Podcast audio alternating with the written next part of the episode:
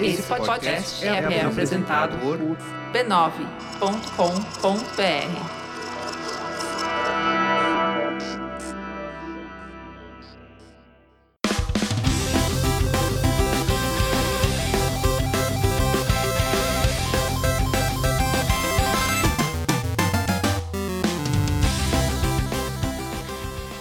Ao vivo, Poco Pixel número 51. Eu sou o Adriano Brandão, do meu lado tá o Danilo Silvestre, tudo bom? Tudo bom, beleza? Maravilha! Ó, hoje eu fiz certo. Ufa, tô, ali- tô aliviado. Qual que é o tema de hoje, Danilo? o tema de hoje é Futebit. Opa, vamos falar sobre a alegria do povo que joga videogame. E a alegria do povo que também não joga videogame. Por quê? O pessoal fica assistindo os outros jogando videogame na locadora? Porque eu me lembro que os jogos de futebol nos anos 90 eram tão populares no Playstation e tal, e o pessoal ia na locadora, jogava, e tinha pessoas que ficavam só assistindo, como se fossem jogos de futebol de verdade. o Winning Eleven é tão bom assim que você merece, merece ser ouv- assistido como se fosse um jogo de futebol? Eu- é- às vezes nem parece futebol, às vezes é um, é, tipo, um esporte diferente, assim. A gente vai falar sobre futebol nos videogames. Eu acho que é o momento apropriado. Tá rolando duas competições internacionais de futebol no momento. E fora com temas evergreen, né? Tá sempre popular. Todo mundo quer falar sobre futebol nos videogames. Quem não gosta de um futebolzinho? Principalmente no Brasil, é, o, fu- o videogame de futebol é língua franca. Exato, né? Todo mundo é, conhece PES, conhece FIFA. Mesmo que não conheça os outros jogos. Às vezes, é, às Tal- vezes Talvez tenha gente que compra videogame só pro jogo de futebol. eu acho mesmo. E às vezes você vai na casa de alguém, você nem gosta de futebol, mas é, é o jogo comum, assim. É o jogo que todo mundo senta pra, pra, Exato. pra socializar e tomar uma, uma cerveja. Exato. Assim como o futebol faz a mesma coisa com relação à televisão. É verdade. É, me- me- junta as pessoas de tribos diferentes e o pessoal se acalma na frente da televisão vendo futebol. Mesmo que não se interessa tanto, assim. é, descobre funciona. qual é a historinha. aí É, vai- funciona, né? Muito bom. Antes da gente ir para o tema de futebol, antes do apito inicial do juiz, a gente tem que falar do, dos podcasts da família B9 e do podcast novo da família B9, que é o Caixa de Histórias. Você gosta de ler, Danilo? A gente tem, já que o tema é futebol, a gente tem que sempre lembrar que o Pelé já disse que o importante é ler e escrever. Muito, muito bom. Não é verdade? Opa! Agora que você falou isso, eu vou ficar com uma musiquinha Ah. grudada na minha cabeça pelas próximas horas. Obrigado. Muito bom, Adriano. Bom, ótimo trabalho. Ah, excelente trabalho. Fica, fica aí a contribuição. Lembre do Pelé. O importante é ler e escrever. O Caixa de Histórias é um podcast sobre livros. Eles têm uma pegada aí de. Eles leem os o- pe- trechos dos livros em forma de leitura dramática, via, via podcasts e tal. Quem se interessa por literatura tem mais uma opção aí na família B9 de podcasts. Bem legal. Esse é o. Acho que é o, o podcast de número 179 da família B9. E contando. E contando, porque a família é um trator que não deixa nada de pé. Você deixa eles, eles quietos ali um minuto, eles já procriam, já surge outro já. É, os os podcasts da família de nós são que nem coelhos, né? Exato. Quando você vê, já tem um podcast prenho, já, já Muito bom, fica a dica aí pra todos, b9.com.br barra podcasts. É isso aí. Bora lá botar a bola no círculo central? Apita o árbitro. Vamos lá.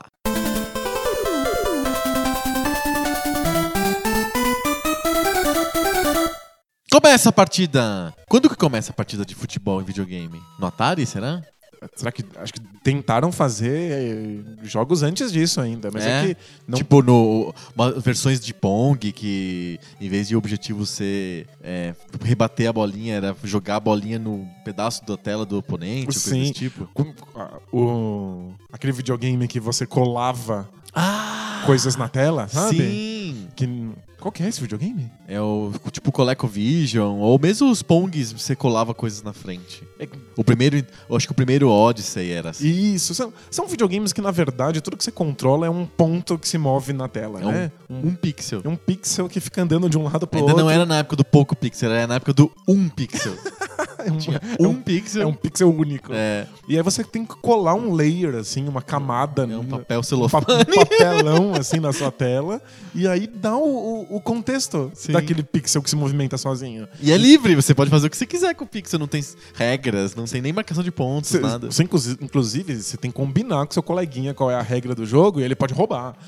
Porque a maior parte dessas, dessas coberturas que você põe na televisão eram labirintos. Aham. E você tinha que não tocar De um nas ponto paredes. um até o ponto e 2. Ver quem chegava mais rápido, controlando aquele pixel do ponto A até o Fantástico. ponto B. E você poderia passar por cima de todas as, as paredes. caso você Sim. quisesse, porque não tem controle. E aí algumas dessas coberturas já eram campos de futebol. Campos de futebol. Aí você controlava uma bola solitária num Que campo é- de futebol. Imagina uma bola que tem autoconsciência, ela, ela mesmo se movimenta pra, em busca, busca do gol, assim, né? Bonito, né? Lembra um jogo de Dreamcast que eu joguei uma vez, Hum. que deu um bug.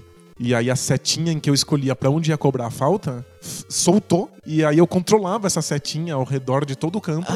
E aí eu controlei essa seta até o gol Ah! É, E adversário. funcionou. E aí ele cobrou a falta e a falta fez. A bola fez todo o trajeto da seta e foi um, um golaço É uma espírita bola assim, bizarro. sensacional, é uma bola é, drone, né? Você controlou a bola. E era assim, nos- acho que nas primeiras tentativas de, de futebol virtual. E Pong também, você podia colocar ali a- O overlay, sim. o overlay de campo de futebol, Futebol. do Pong. Legal. Aí fica tipo um gol a gol, assim. É, eu acho que e é, e é interessante pensar no futebol nos videogames, porque boa parte dos- das indústrias, das- dos fabricantes de videogames eram dos Estados Unidos e o futebol, o soccer, não é tão popular lá, né? E mesmo assim saíam jogos pra, de futebol. Será que eles já estavam pen- pensando no mercado internacional? Acho que muito provavelmente eles estavam pensando no mercado europeu. Acho que tem casos mais pra frente que são muito orientados pro mercado europeu. O FIFA International Soccer da EA é um caso clássico. Sim. É, mas eu acho que estavam pensando no mercado interno também. Eu acho que o nosso jogo favorito de todos os tempos, o Pelé Soccer, é, ele foi pensado pro mercado americano. Tinha o, o- o Pelé do Cosmos ali, né? Não era o Pelé da seleção brasileira, era o Pelé do Cosmos. É, mas assim, ó, é, é o dono da Atari achando que ele vai conseguir popularizar videogames E futebol. E futebol. Ele tinha os dois interesses, né? Porque o, o futebol nos Estados Unidos ia ser o rugby no Brasil. assim. É. Mas hoje eles estão indo bem, cara. Eles conseguiram se classificar pra semifinal da, da Copa América Centenário, que se passa lá nos Estados Unidos, inclusive.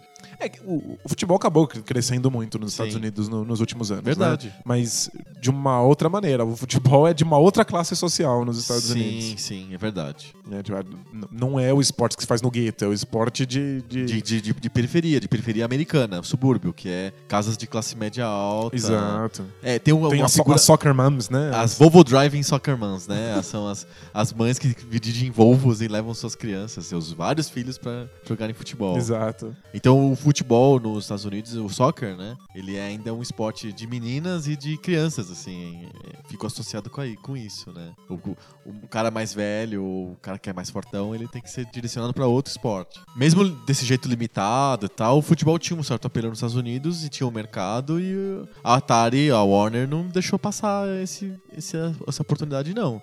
Mandou ver lá no Pelé Soccer, fez uma propaganda com o Pelé mesmo. Que era, era um jogo que já existia, que já, já, já tava pronto. Tava pronto, né? E eles resolveram botar o Pelé pra ver se animava a galera pra comprar. E olha só que vantagem quando- do Pelé Soccer com relação aos jogos de overlay do Pong ou do Odyssey. Você não controlava uma bola, você controlava três jogadores. Não é legal? Olha a evolução. Três jogadores ao mesmo tempo, né? Porque ele- Eles andam sempre juntos, eles são muito disciplinados taticamente. eles são um triângulo fechado que simplesmente não, nunca se descolam. Então vamos, vamos- acho que isso é um bom prelúdio pra gente falar uma coisa extremamente importante, talvez seja o mote do programa de hoje. Fazer futebol funcionar no videogame é foda. É, é, Pensa é assim, muito é um difícil. esporte coletivo que tem 22 pessoas em campo, mais juízes, uma bola e, te- e tem uma dinâmica dos jogadores se movimentando independentemente que é difícil de um videogame controlar. Cada um tem uma função específica. ca- Exato. Cada um tem um talento e uma habilidade específica. Tem o goleiro, que é mais diferente ainda, que ele tem que defender bolas e devolver bolas, tem saídas de campo, escanteio, tem muitas regras, impedimento. O es- o futebol é um esporte complicado de você fazer no videogame, não é tênis ou tênis de mesa. Acho que são os dois esportes mais fáceis de você reproduzir no videogame. É um jogador contra outro e basicamente é você bater uma bolinha pra lá e pro outro lado. É, não é à toa que Pong chama Pong, né? Tipo, é- ping-pong, né? Exato, é a coisa.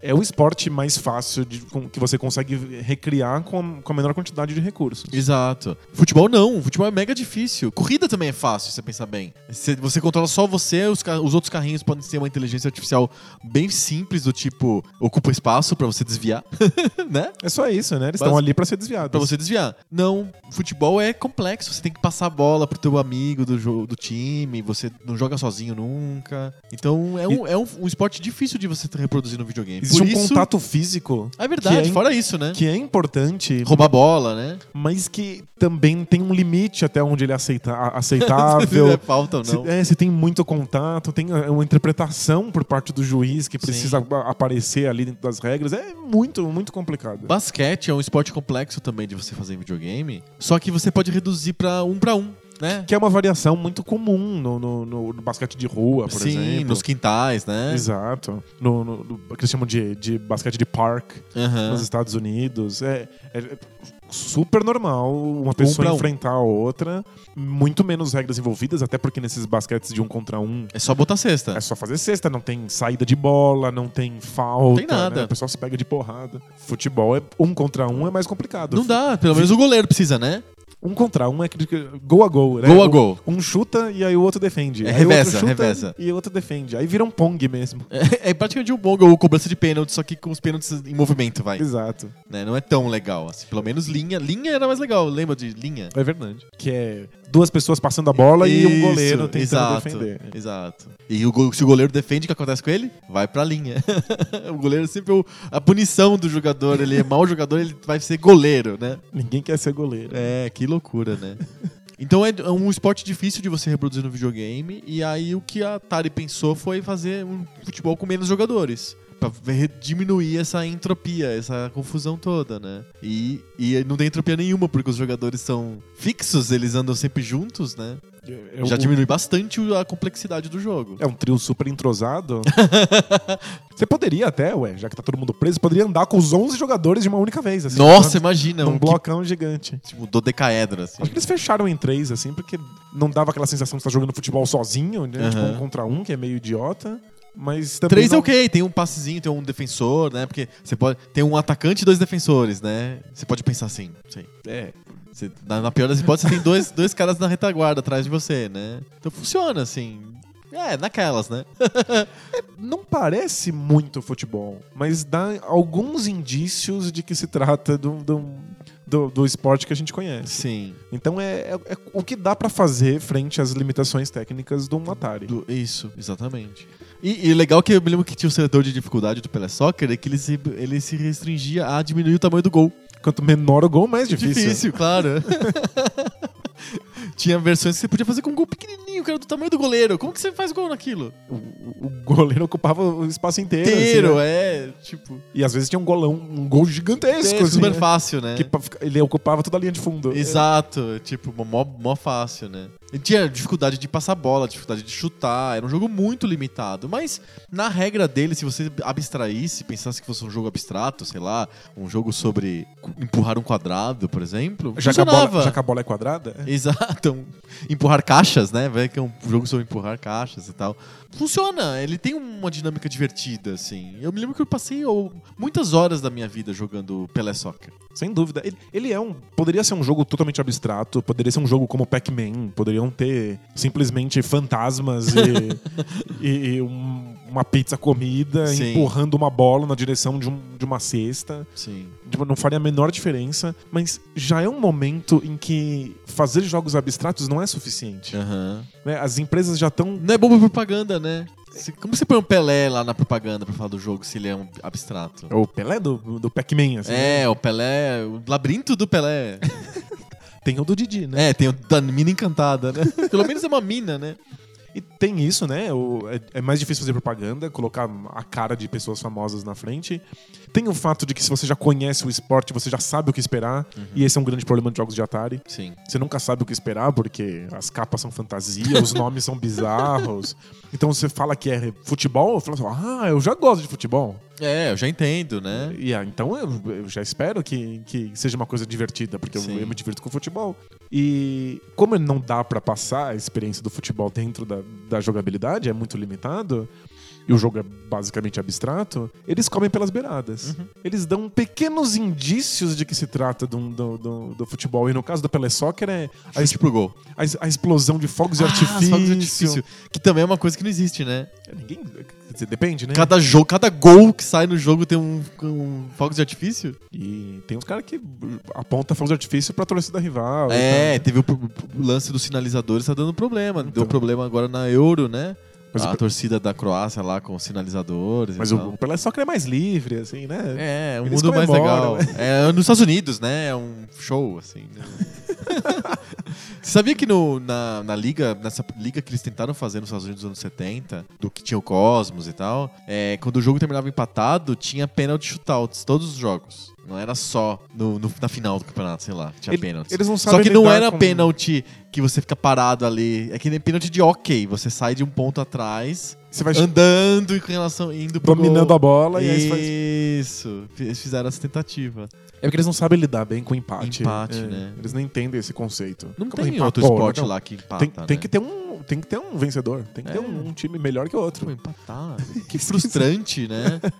Os caras se mataram lá. Acho que eles sentem duas coisas no futebol. A primeira é que pode ser 0 a 0 90 minutos de cara se esfalfando e nada acontecendo, né? É da- se você olha assim da Friamente. lua assim friamente longe, você fala assim, ah, não aconteceu nada. Esse jogo Nada não- aconteceu. esse jogo não existiu. É, se você olha a estatística, né? O jogo não aconteceu. E, é- e esse negócio do empate, né? Mesmo que seja 5 a 5 é frustrante. Ninguém ganhou. Como assim? É, tem- Hoje não. Hoje eles seguem o futebol normal. Mas na época eles tinham que fazer cobrança de pênaltis loucos lá, free kicks lá, malucos, todo jogo. E t- tem uma outra coisa que faz eles, os, os estadunidenses não gostarem muito de, de futebol, que é o fato de que não é um esporte estatístico. Ah, a sim. estatística do esporte não é, é importante. É força pra nos eles. números? É, eles, eles se divertem. Vai que no esse ano não beisebol. dá certo a força nos números. Quando vocês é, escutarem o nosso podcast, que vai sair na segunda-feira, já vai ter saído o campeão da NBA. Porque o último jogo é domingo. E estatisticamente não tem como o Warriors não vencer. É, Assim, estatisticamente, mas Exato. pode acontecer. Pode, vai ser muito estranho. Vai e- ser bem e estranho. eles vão ficar muito frustrados.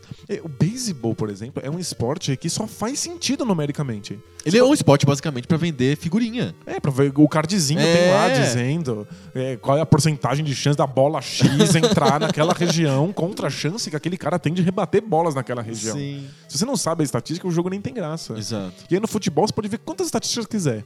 A bola bate 82 funciona. vezes na, na, na, na trave, de repente um morrinho artilheiro vai lá, faz um gol, acabou. Estilo PVC, assim. Esta é a oitava vez que um jogador cuja, com o nome cuja, cuja letra inicial é A chuta na trave esquerda no Maracanã. Sabe, tipo, E aí não muda absolutamente nada. nada, né? é. Pois é. E o- parte do, da, da venda do futebol no- nos Estados Unidos é tornar esse esporte que não é estatístico e meio bizarro e com Uhum. empates divertido. Sim. E acho que o, o Pelé Soccer lembra muito pouco o futebol, mas ele tem um mérito. Aham. Que ele é divertido. Sim, sim, ele é mega, mega divertido. O jogo é divertido. a- a- a- a- hoje ele é um pouco esquisito, mas. Mas você consegue jogar uns Dá- 4 minutos? Dá pra e jogar, assim, se você pensar ah, nele de maneira bastante abstrata. meio. Aham. Mas eu gostava, quando eu era criança, dos, dos pequenos elementos que iam pra além da, da abstração. Sei. É, os bandeirinhas que ficam correndo de um lado pro outro. Que são, no na verdade, campo. risquinhos, né? Eles são risquinhos. É, eu entendi, eu entendi. Na minha cabeça eram bandeirinhas perfeitas, assim. Perfeitos, assim. E E eu- sempre acompanhando a bola, né? Eles são magicamente na linha da bola. eles são muito entrosados. Muito, muito, muito. Todo mundo é muito entrosado nesse jogo. É impressionante. Mas o, o placar e os bandeirinhas, o apito do, do, do começo do jogo Aham. e os fogos de artifício vendiam uma, uma aura para além do jogo abstrato que a gente não estava acostumado a ver no Atari. Sim. As coisas eram todas muito abstratas, né? Tipo, não, não, não tinha uma, uma historinha por trás, um contexto que, que fizesse aquilo funcionar. E o Aham. Pelé Soccer já tinha algo. Sim. E eu achava aquilo muito bonitinho. Sim, sem dúvida. O... A Atari, pelo jeito, não se convenceu que aquilo era um, um futebol real. E ela lançou, junto com outros esportes também, a série Real Sports. Que era a tentativa de falar para as pessoas: olha, agora sim, agora você vai ter esportes animais né, no, no seu Atari. Que E pa- ela- Esportes parecidos com a realidade. Com a realidade, é Real Sports. E aí, no- um dos jogos da série Real Sports era o futebol. E apesar dele ser real, ele é muito pior do que o Pelé Soccer, né? Ele é insuportavelmente chato. É quando você bate o olho nele, Você ele, fala bonitinho, né? ele é obviamente lembra, assim, de longe, na neblina, no escuro, lembra mais futebol de verdade do que o Pelé Soccer. Até porque o Pelé Soccer ele tem uma visão que é a visão de cima pra baixo. O campo é vertical. E ninguém assiste jogos na televisão em campo vertical, certo? Isso que é o correto. E aí no Real Sports eles quiseram aproximar um pouco da experiência televisiva e colocar o, o campo na lateral. Você tá vendo o jogo da esquerda pra direita. É, então, e- isso já- Parece já mais ajuda legal, muito. mais real, né? E você consegue ver que os personagens parecem humanos. É, tem braços, pernas, uma cabeça. É, são hominídeos, assim, né? E aí d- você consegue ver que eles chutando aquela bola, que é mais arredondada. assim. do que- Uhum. Ligeiramente mais arredondada. Então você bate o olho e você fala Tipo, Parece assim, que "Nossa". eles gastaram 90% do tempo do, do jogo no gráfico, né? É, o, gra- o gráfico vende a, mais- a experiência do Sim. futebol muito melhor do que o Pelé Soccer. O problema é que a, a jogabilidade não lembra futebol É- e é chato e é fácil. E, e, é, e é completamente ridículo pra qualquer pessoa que, que- que esteja interessada na jogabilidade de um jogo. e pensa, e eles colocam. São três jogadores, mas você não precisa dos outros dois. Pra jogar no um mano a mano a mano. contra mano um, assim. total. E não tem goleiro. Não tem goleiro. Você chuta no meio campo, assim, se não tiver o jogador na frente, é gol. A bola meio sem atrito, assim. Gol, assim, né? Exato. É, como é uma época que o, o futebol é simplesmente uma camada de tinta em cima de um jogo que é basicamente abstrato, se o jogo não funcionar. Não funciona. Não, tem por que Não você, funciona. você ter esse jogo nas suas mãos. Sim. Esse modelo da visão da televisão te- lateral é o que pegou, né? Teve, teve casos famosos de outro tipo de visão, mas o que pegou foi essa visão lateral da televisão. Porque lembra muito mais na nossa experiência com o futebol Ah, a de verdade. gente tem é. uma experiência muito midiática, né? Tá sempre, a gente não joga. A maioria das pessoas não joga futebol, mas assiste futebol pela televisão. Exato. E a visão que você tem é aquela visão lateral. Ou mesmo no estádio, né? É, se você fica na, nas- nas- nos setores que são laterais do campo, você vê o jogo daquele jeito, né? Se você ficar atrás do gol, você vai ver o jogo mais ou menos igual o Pelé Soccer. É verdade. É, depende de onde você fica. O primeiro jogo que eu achava diver- realmente divertido e bom de futebol que eu joguei na minha vida segue essa lógica de você- da visão que é igual da televisão, que é o Konami Soccer. Que provavelmente é o jogo que eu mais joguei na minha vida toda de gamer. Não só o jogo de futebol, mas qualquer jogo que eu já joguei foi o Konami Soccer disparado, assim. E ele é lateral, Ele é lateral, dá pra- s- são, mais jogadores, são seis na linha. são seis na linha. É muito jogador, olha só. É, eles jogam no 3-3. E eles são hominídeos, eles- Mais, mais de- definidos, dá pra perceber que são pessoas ali. que são gordinhos de bigode. Eles têm uniformes, você consegue reconhecer os uniformes neles. Tem uma diferença, né, de camiseta branca, azul, preta e tal, verde.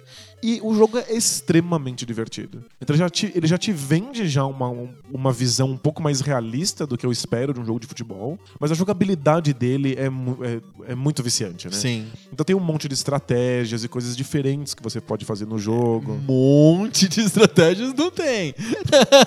Perto do Pelé Soccer, né? É, Tipo, que pela soccer era pega pra capar, assim. Qualquer coisa tá valendo, né? Corre pra frente. Corre pra frente e vai, né? Ou no Konami Soccer você consegue ter uma ou duas jogadas, assim. É uma, a, a minha tática favorita do, do Konami Soccer, e eu joguei tanto que eu fiquei particularmente bom, assim. E aquilo grudou no meu cérebro que se eu pegar hoje o Konami Soccer, eu consigo jogar bem. Eu consigo fazer 8 a 0 na, na CPU, na, no, no, no computador, na inteligência artificial. Aham. Rola no nível 5. Eu consigo, porque eu decorei aquilo, ficou na- preso na, na minha cabeça, nos meus dedos.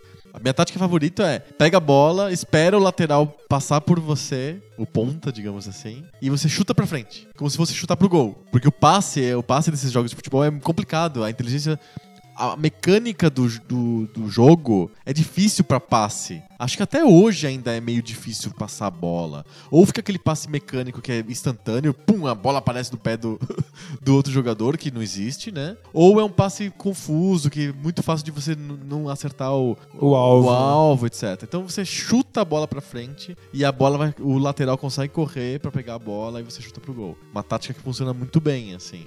Mas é que. E praticamente é a única tática.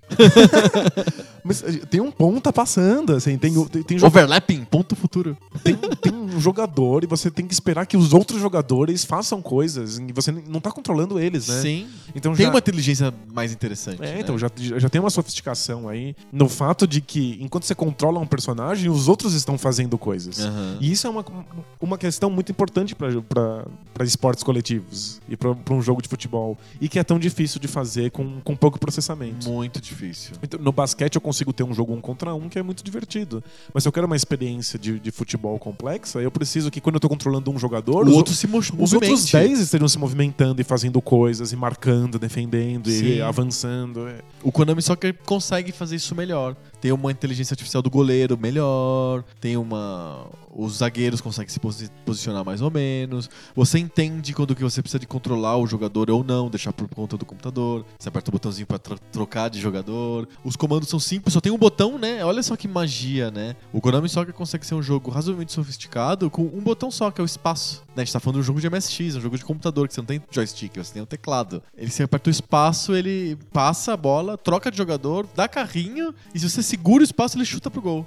Quer dizer, isso é bem bolado, é uma interface bem bolada pela Konami. É, a Konami sabe o que tá fazendo no MSX, né? S- muito, Ela consegue sabe? tirar o máximo. Ela- eles, eles acharam o sweet spot, assim, impressionante. É. E já. O, o Konami Soccer já compartilha muito mais elementos com o futebol real. Os, Mas jogos- os times entram em campo. os times entram em campo. é, São times, né? Tipo, eu Aham. consigo ver a diferença entre um e outro. Você pode trocar o nome do time. E a cor do bigode, né? É, Eles são todos bigodudos. todos são bigodudos. Mas é claro que algumas coisas precisam ficar de lado pra tornar o jogo divertido. Ele tem até impedimento, sabia, no Konami Soccer? Sério? Sim, é raro de Isso nunca acontecer. aconteceu comigo. Porque você depende de você passar a bola, e passar a bola não é uma prática comum no Konami Soccer. é que é um- melhor chutar pra frente, é? Porque a- vocês vão ver, até o final desse programa a gente vai falar de um monte de jogos que a tática principal é chutar pra frente, porque não tem um controle decente, assim, de, de passe de bola e criação de jogadas, né? Demora pra isso acontecer. Mas o Konami Soccer era muito baseado também em chutão pra frente. E o chutão pra frente, por algum motivo, ele não, não ligava pro, pro impedimento. Mas passe, se você coloca o passe pro jogador que tá muito perto do gol, ele dá offside. Entendi, nunca aconteceu comigo porque eu sempre chutava. Então, é, todo mundo provavelmente é chuta isso. sempre, exato. Mas aí o, o jogo ele tem que abrir mão de algumas coisas pra que ele se torne divertido. Aham. Porque ainda é um momento em que a experiência do jogo é muito mais importante do que você tá vendendo o, o assunto, o tema dele. Sim. Então, o, o campo ser menor, você ter menos jogadores, tudo isso garante que o jogo funcione e consiga ser uma coisa legal de você estar participando. Aham. Então, se se eles colocassem provavelmente 11 jogadores, ia ficar uma bagunça muito louca, você não ia conseguir Eles iam fazer ser mais nada. burros. Eles iam ser mais burros, porque mais processamento exigido. Exato. O campo ia ficar muito grande, aí a câmera ia ter dificuldades de mostrar a extensão toda do campo. É, uma coisa que chama atenção no, no Konami Soccer é que o campo é pequeno mesmo. É um, quase um salão, assim, um society. E É um, é um society de casados contra solteiros. Inteiras, Pré-churrasco, é, o maior- é o simula- primeiro simulador de, churras, de pelada pré-churrasco, né? Exato. e é, é uma coisa que a gente está disposto a abrir mão. O tamanho do campo e a, e o- a quantidade de jogadores envolvidos, desde que seja divertido jogar E era isso. muito divertido. E ele tinha uma. O ritmo era bom no jogo. E as- os carrinhos eram gostosos de dar, assim. Tinha um- Eles conseguiram achar o ponto certo entre a rapidez e o, o ritmo e a jogabilidade. O, o Konami Soccer é um jogo que funciona. E tanto é que virou padrão e um, um monte de outros copiaram jogos na copiaram. cara! Era super comum, se você quisesse fazer um jogo de futebol, copiar o Konami Soccer, usar a Sim. base que eles tinham. Ó, o mais parecido de todos é o F- Soccer, é o jogo do line-up do Nintendinho, que é muito parecido, é feito pela própria Nintendo, e que é muito parecido com o Konami Soccer. Com a diferença de que parece que é em câmera lenta, né? E não funciona, é chato, e é difícil de, de fazer gol, e, e fica tocando uma música chata no fundo o tempo inteiro. A- É Uma música de circo, bizarra. Por algum motivo é o futebol do circo. Seria até divertido um jogo de futebol do circo com acrobacias e macacos e coisas pegando fogo. Seria legal, mas não era o caso, era só música de circo e o futebol chato. É, o, o Nintendinho, que na- no, no line-up dele tem, tipo, o- o- a graça do line-up tá no- em vender as melhores jogabilidades possíveis, Aham. poderia ter feito um futebol completamente Fantasioso. absurdo, fantasioso, com macacos e palhaços e, a- e música de circo mesmo. E tudo bem, você desviar de, sei lá, círculos pegando fogo. É, de leões soltos pelo gramado. Já pensou que legal? Nossa, Cê- é, chu- faça gols e salve sua vida. Vira tipo um Mega Man Soccer. assim. É. Mas o que eles quiseram é tentar vender uma experiência que lembrasse o máximo possível o futebol da vida real. Aham. E é, não funciona como jogo. Não, o Hockey, o Ice Hockey, que também é do line-up do Nintendinho. É um grande é bem clássico. melhor, é um jogo famoso. E, e tinha uma engra- era engraçado que você podia escalar jogadores. eh, Tinha o gordinho, o magrinho, e o mais equilibrado. E você escalava o, o host do time de um jeito mais inteligente, com uma certa tática. É. É, tem uma tática, uma estratégia envolvida. Ice Hockey é um jogo muito legal. é, já é vo- o, o esporte de videogame mostrando um jogador diferente do outro. Sim. Porque do resto, até, Tudo a- cópia. até aqui, os- principalmente os jogos de futebol, todos eles são clonados. É, assim. esporte de clones. É, na- a máquina de clonar a gente bigoduda do Konami Soccer. tipo, todo mundo é idêntico, né? Não Sim. tem um melhor do que o outro. Mesmo o futebol da Nintendo ou o super futebol do Master System. Todos são jogadores co- clonados, né? Todo mundo igual ao outro, não tinha diferença nenhuma. É, mas O rock do Nintendinho já mostra que eles têm a ideia de fazer jogadores diferentes. Sim. Mas é que no futebol isso é muito, muito difícil, muito complicado. Que não tem tanta variedade de tipos físicos do futebol. Até tem, mas assim, parece que no hockey chama mais atenção, assim. É, é, o, o rock é um jogo muito mais fácil de você simular o, o conflito, o combate corpo a Aham. corpo dos jogadores. Sim. No futebol, não, porque te- existe a falta e o, o ombro a ombro é, é uma coisa A gente já vai complicada. falar disso, é muito engraçado. Então, basicamente, esses jogos no, no começo, eles são baseados em carrinho. Aham. Você dá carrinhos. É muito violento, né? Um futebol violento, é com carrinho. pra Futebol tudo feio, quanto- assim. É. E aí não tem muito como você fazer um cara dar um carrinho melhor, um carrinho pior. Não tem como ter um jogador mais rápido, outro- outro mais lento, porque o jogo não tá conseguindo lidar com o processamento de tantas coisas. O que, o que é perce- perceptível pra tentar equilibrar o- a dificuldade é que o ataque é sempre mais lento que a defesa. É uma, um artifício óbvio dos jogos de futebol antigamente. Era te dar, fazer o- a, a defesa ter, ser- ter um pouco mais de velocidade pra te dar mais chance de você roubar a bola. A bola é pesada, assim. Se você tá É. com a bola no pé, você anda mais devagar do que- Exato. do que os outros jogadores. Sim. É um artifício óbvio assim, dos programadores da época. Mas eu acho que dá pra ver já no, no Nintendinho o como o futebol é mais difícil de simular do que os outros esportes eh, que estão disponíveis nos Aham. videogames. Sim. Então, tipo, o rock parece mais rock. O basquete parece o basquete, parece um pouquinho mais basquete. O beisebol, então, é, Acho que é é um, um, esporte fácil de simular. Exato, até porque o que Não tá tem interação rolando física, não né? tem nenhuma. Não- A única relação ali é estatística. Ele calcula se a bola vai pegar ou não vai, o Aham. timing do seu acerto e é Sim. isso. Tem um monte de jogos de beisebol famosos no Nintendinho, Sim. mesmo que a maioria seja bem ruim, Aham. é, lembra muito o beisebol. E aí tem o, o, o soccer do, do Nintendinho Sim. mostrando que é muito mais difícil. Futebol é bem difícil. O, o jogo mais famoso de futebol do Nintendinho não foi o soccer do lineup, mas foi o Gol, que todo mundo chamava de Goal. que era um jogo que tinha um campo maior, assim, um campo grandão e acho que chamava a atenção assim das pessoas. Um baita campão assim, e 11 jogadores de cada lado ou próximo a 11 jogadores. É que, E tinha como uma eles nunca embalagem que não era fantasiosa ou ci- música de circo, era uma coisa mais assim, futebol de adultos, né? uma musiquinha mais empolgante. É. Engraçado que o, o- o jogo tem muita dificuldade. O gol tem dificuldade de ficar. de funcionar, de, de, de ficar de pé. Ele parece que o, t- o tempo inteiro tá ameaçando quebrar. Os personagens piscam e, Uhum. tipo, a tela parece que tá rasgando um pedaço e, tipo, é, é- é muito tosco.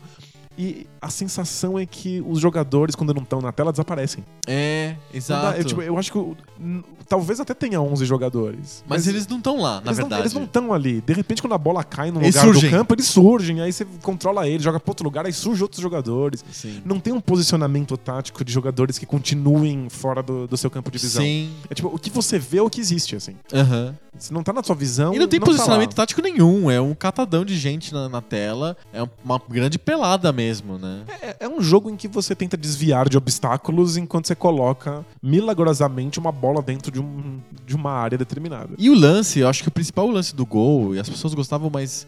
é, é, gostavam por causa que tinha essa ca- aura de sofisticação. Mas o principal lance do gol e da maioria dos jogos de futebol é que o, o fazer gol, apesar do nome, né? Não é satisfatório, não tem aquela sensação visual e tátil, uma sensação gostosa de gol, né? Fiz um gol, né? E aquela bola encaixou, estufou a rede e é gol, né? Mas isso é uma coisa muito difícil. Porque o futebol talvez seja o esporte com menor pontuação. Aham. Né, tipo, no- na vida real, é difícil sair um gol no futebol. Sim, sim. Tipo, é difícil você ter jogos com Por isso que é tão placares bom. muito Por elásticos. isso que é tão gostoso o gol. Isso, é por isso que ele é muito Que é satisfatório. muito engraçado quando eu vejo é, essa disputa de ah, nos Estados Unidos o pessoal não gosta de futebol porque termina 0x0 e não sai gol. E aí a- aqui tam- ao contrário, ah, esse negócio de, sei lá, basquete, tem, tem ponto toda hora, banaliza. Ninguém comemora, né? Eu vou comemorar uma cesta, né? É. Te- Teve 82 delas no jogo. E- e é- O cara não precisa gritar, né? Sexta! ah, né? Engra- Engraçado que narrador brasileiro Tenta fazer isso, faz né? isso, né? Tá acostumado com narrar Aí futebol fica e sem come- voz, né? comemora toda sexta, assim. Aí você fala, mano, o que tá acontecendo? É.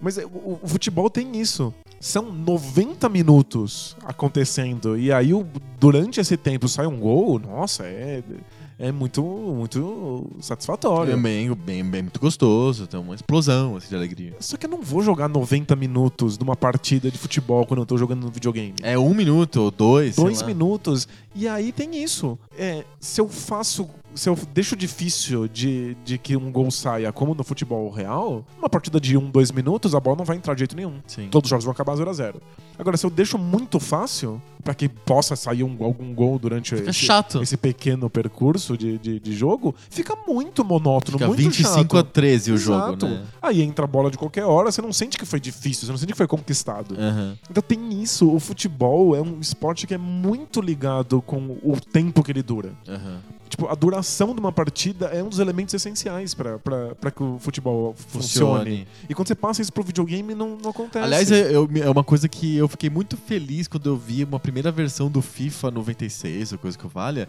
que eles simulavam o tempo do jogo no tempo do jogo mesmo. Porque antes os jogos eram assim, que tempo da partida? Ah, 3 minutos. Aí aparecia um, um relógio em cima de 3 minutos. O jogo te- começava com 0 e terminava com 3. No FIFA 96 era, era simulado, era 3 minutos, só que ele dava 20 do, 20 do segundo tempo, 40 do primeiro tempo, entendeu? Tipo, de 0 a 45 durava 3 minutos. Exato. E tinha acréscimos, né? Exato. Então eu já se- me sentia melhor, porque pa- realmente parece que você fez o gol aos 44 do segundo tempo. Foi só dois minutos depois que o jogo começou, mas parece que foi no último minuto do jogo, sabe? Porque o tempo é, uma- é muito importante, né? Muito, e mesmo que seja um tempo totalmente psicológico, não seja um tempo real Exato. do jogo. Mas é muito difícil. É uma coisa que a gente vai. A gente vai falar disso até o final, quando a gente vai falando das novas gerações. Quão sofrido é você criar um equilíbrio entre o- a dificuldade de fazer gol e a facilidade de fazer gol pra que pareça o máximo possível o esporte real. Eu acho que isso, nos jogos modernos, isso resolveu bem essa questão da dificuldade de fazer o gol e, e mas mesmo assim você conseguir fazer. Mas uma coisa que não foi resolvida até hoje, não sei a tua opinião, é que os gols não são bonitos o suficiente. Tem os gols esquisitos que você fala, não aconteceria. São uns gols artificiais, estranhos, assim. Você sente isso também? Não, com certeza. É, cada vez mais os gols parecem os gols da vida real, mas ainda sai um monte de gols que a gente sabe que eles são absurdos, que são Aham. impossíveis. Sim. Porque quando você, você coloca um conjunto de regras ali pra pra que o jogo funcione, e dentro desse conjunto de regras do jogo surgem gols que não acontecem no conjunto de regras da, da vida real. Exato. Então ainda tem isso que quebra a ilusão. Uhum. Dentro do jogo faz sentido. Inclusive os jogadores descobrem isso e eles não estão interessados numa simulação perfeita. Se eles estão jogando na internet, eles estão eles Eles estão querem fazer gol em você. eles estão interessados em vencer Aham. é esse jogo, esse desafio que foi proposto. Fazer gol feio pra caramba. Então eles usam as, as possibilidades de fazer os gols mais absurdos do mundo. É, te- te- te- Teve FIFAs, é, especialmente no começo da vida do FIFA, da vida, da vida 3D do FIFA, Aham. que o melhor jeito de fazer gol era você correr com a bola pra pequena área, na linha de fundo, passar a bola pra trás e vir alguém e chutava. Ah, tipo gol de hockey. Isso é gol de hockey, é, É. gol, é gol de, no máximo de futebol de salão. Aham. Não é gol de. Showball, né? Que é melhor, que não tem Showball. linha de fundo, né? Não é gol de futebol de campo. Aham. Mas como as regras que eles colocaram no jogo permitia isso e era um- o jeito mais prático de você marcar, todo mundo usava. Não faz sentido nenhum. Então tem lá toda aquela capa que faz o jogo parecer real, Aham. mas as regrinhas, a física do jogo Não funciona. não funciona. E aí, como a gente não tá interessado na simulação, tá interessado no jogo, a Ganhar gente, o jogo. a gente faz o que é necessário pra que a gente vença e aí você quebra toda essa camada de ilusão. Vamos fazer uma lista? Eu acho que no, no FIFA, no primeiro FIFA, no FIFA International Soccer, é, tinha dois gols clássicos que eram gols sacanagem. O primeiro era de ficar na frente do goleiro quando ele ia te cobrar tiro de meta. Você ficar na frente dele, Ah, ele chuta em você e a bola entra no gol. Exato. É só ficar lá enchendo o saco dele, atrapalhando, ficando na frente, que eventualmente você Eles marca. só resolveram isso numa segunda versão do, do International do, do FIFA International Soccer. E é o outro gol do FIFA International Soccer clássico era um chute específico de um ponto específico da lateral perto da, da ponta da grande área que era gol sempre. Exato. Ele era um chute que era. Você dava tipo uns 45 graus, assim, do- É. do, do gol. A bola subia de uma maneira muito bizarra e aí atravessava o goleiro. Exato. O goleiro pulava, a bola atravessava ele entrava sempre. Sim. E aí, todo mundo usava. Aprendi esse gol. As pessoas não estão interessadas em. f- Ah, eu Simular o quero- futebol. É. Eu quero fazer o gol mais perto da realidade. Aham, As pessoas querem fazer gol, porque o objetivo é do jogo. Elas estão jogando como se fosse Pac-Man. Sim. Quando a gente queria simular, e não- não- acho que você tinha essa, essa intenção, mas eu tinha bastante no- em jogos de esporte, eu queria que parecesse o máximo E possível a ficava vida real. frustrante demais, né? Você tem que criar regras próprias. Você tem que cancelar algumas regras que o, o jogo prevê. Então eu não ficava na frente do goleiro. Ah, eu, sim. eu não dava o chute a 45 graus. Aham. Você cancela algumas possibilidades que o jogo te dá, porque a vida real não dá pra Exato. você tentar aproximar as duas coisas. Outro jogo de que eu gosto muito de futebol, que é o Go Go Go, que é um fliperama da Neo Geo, da SNK, já no final dos anos 90, é, tem dois gols clássicos, assim. O gol que é um cruzamento e você faz uma bicicleta. Você já viu gols, assim, de- acontecendo cinco vezes pro jogo no futebol mesmo?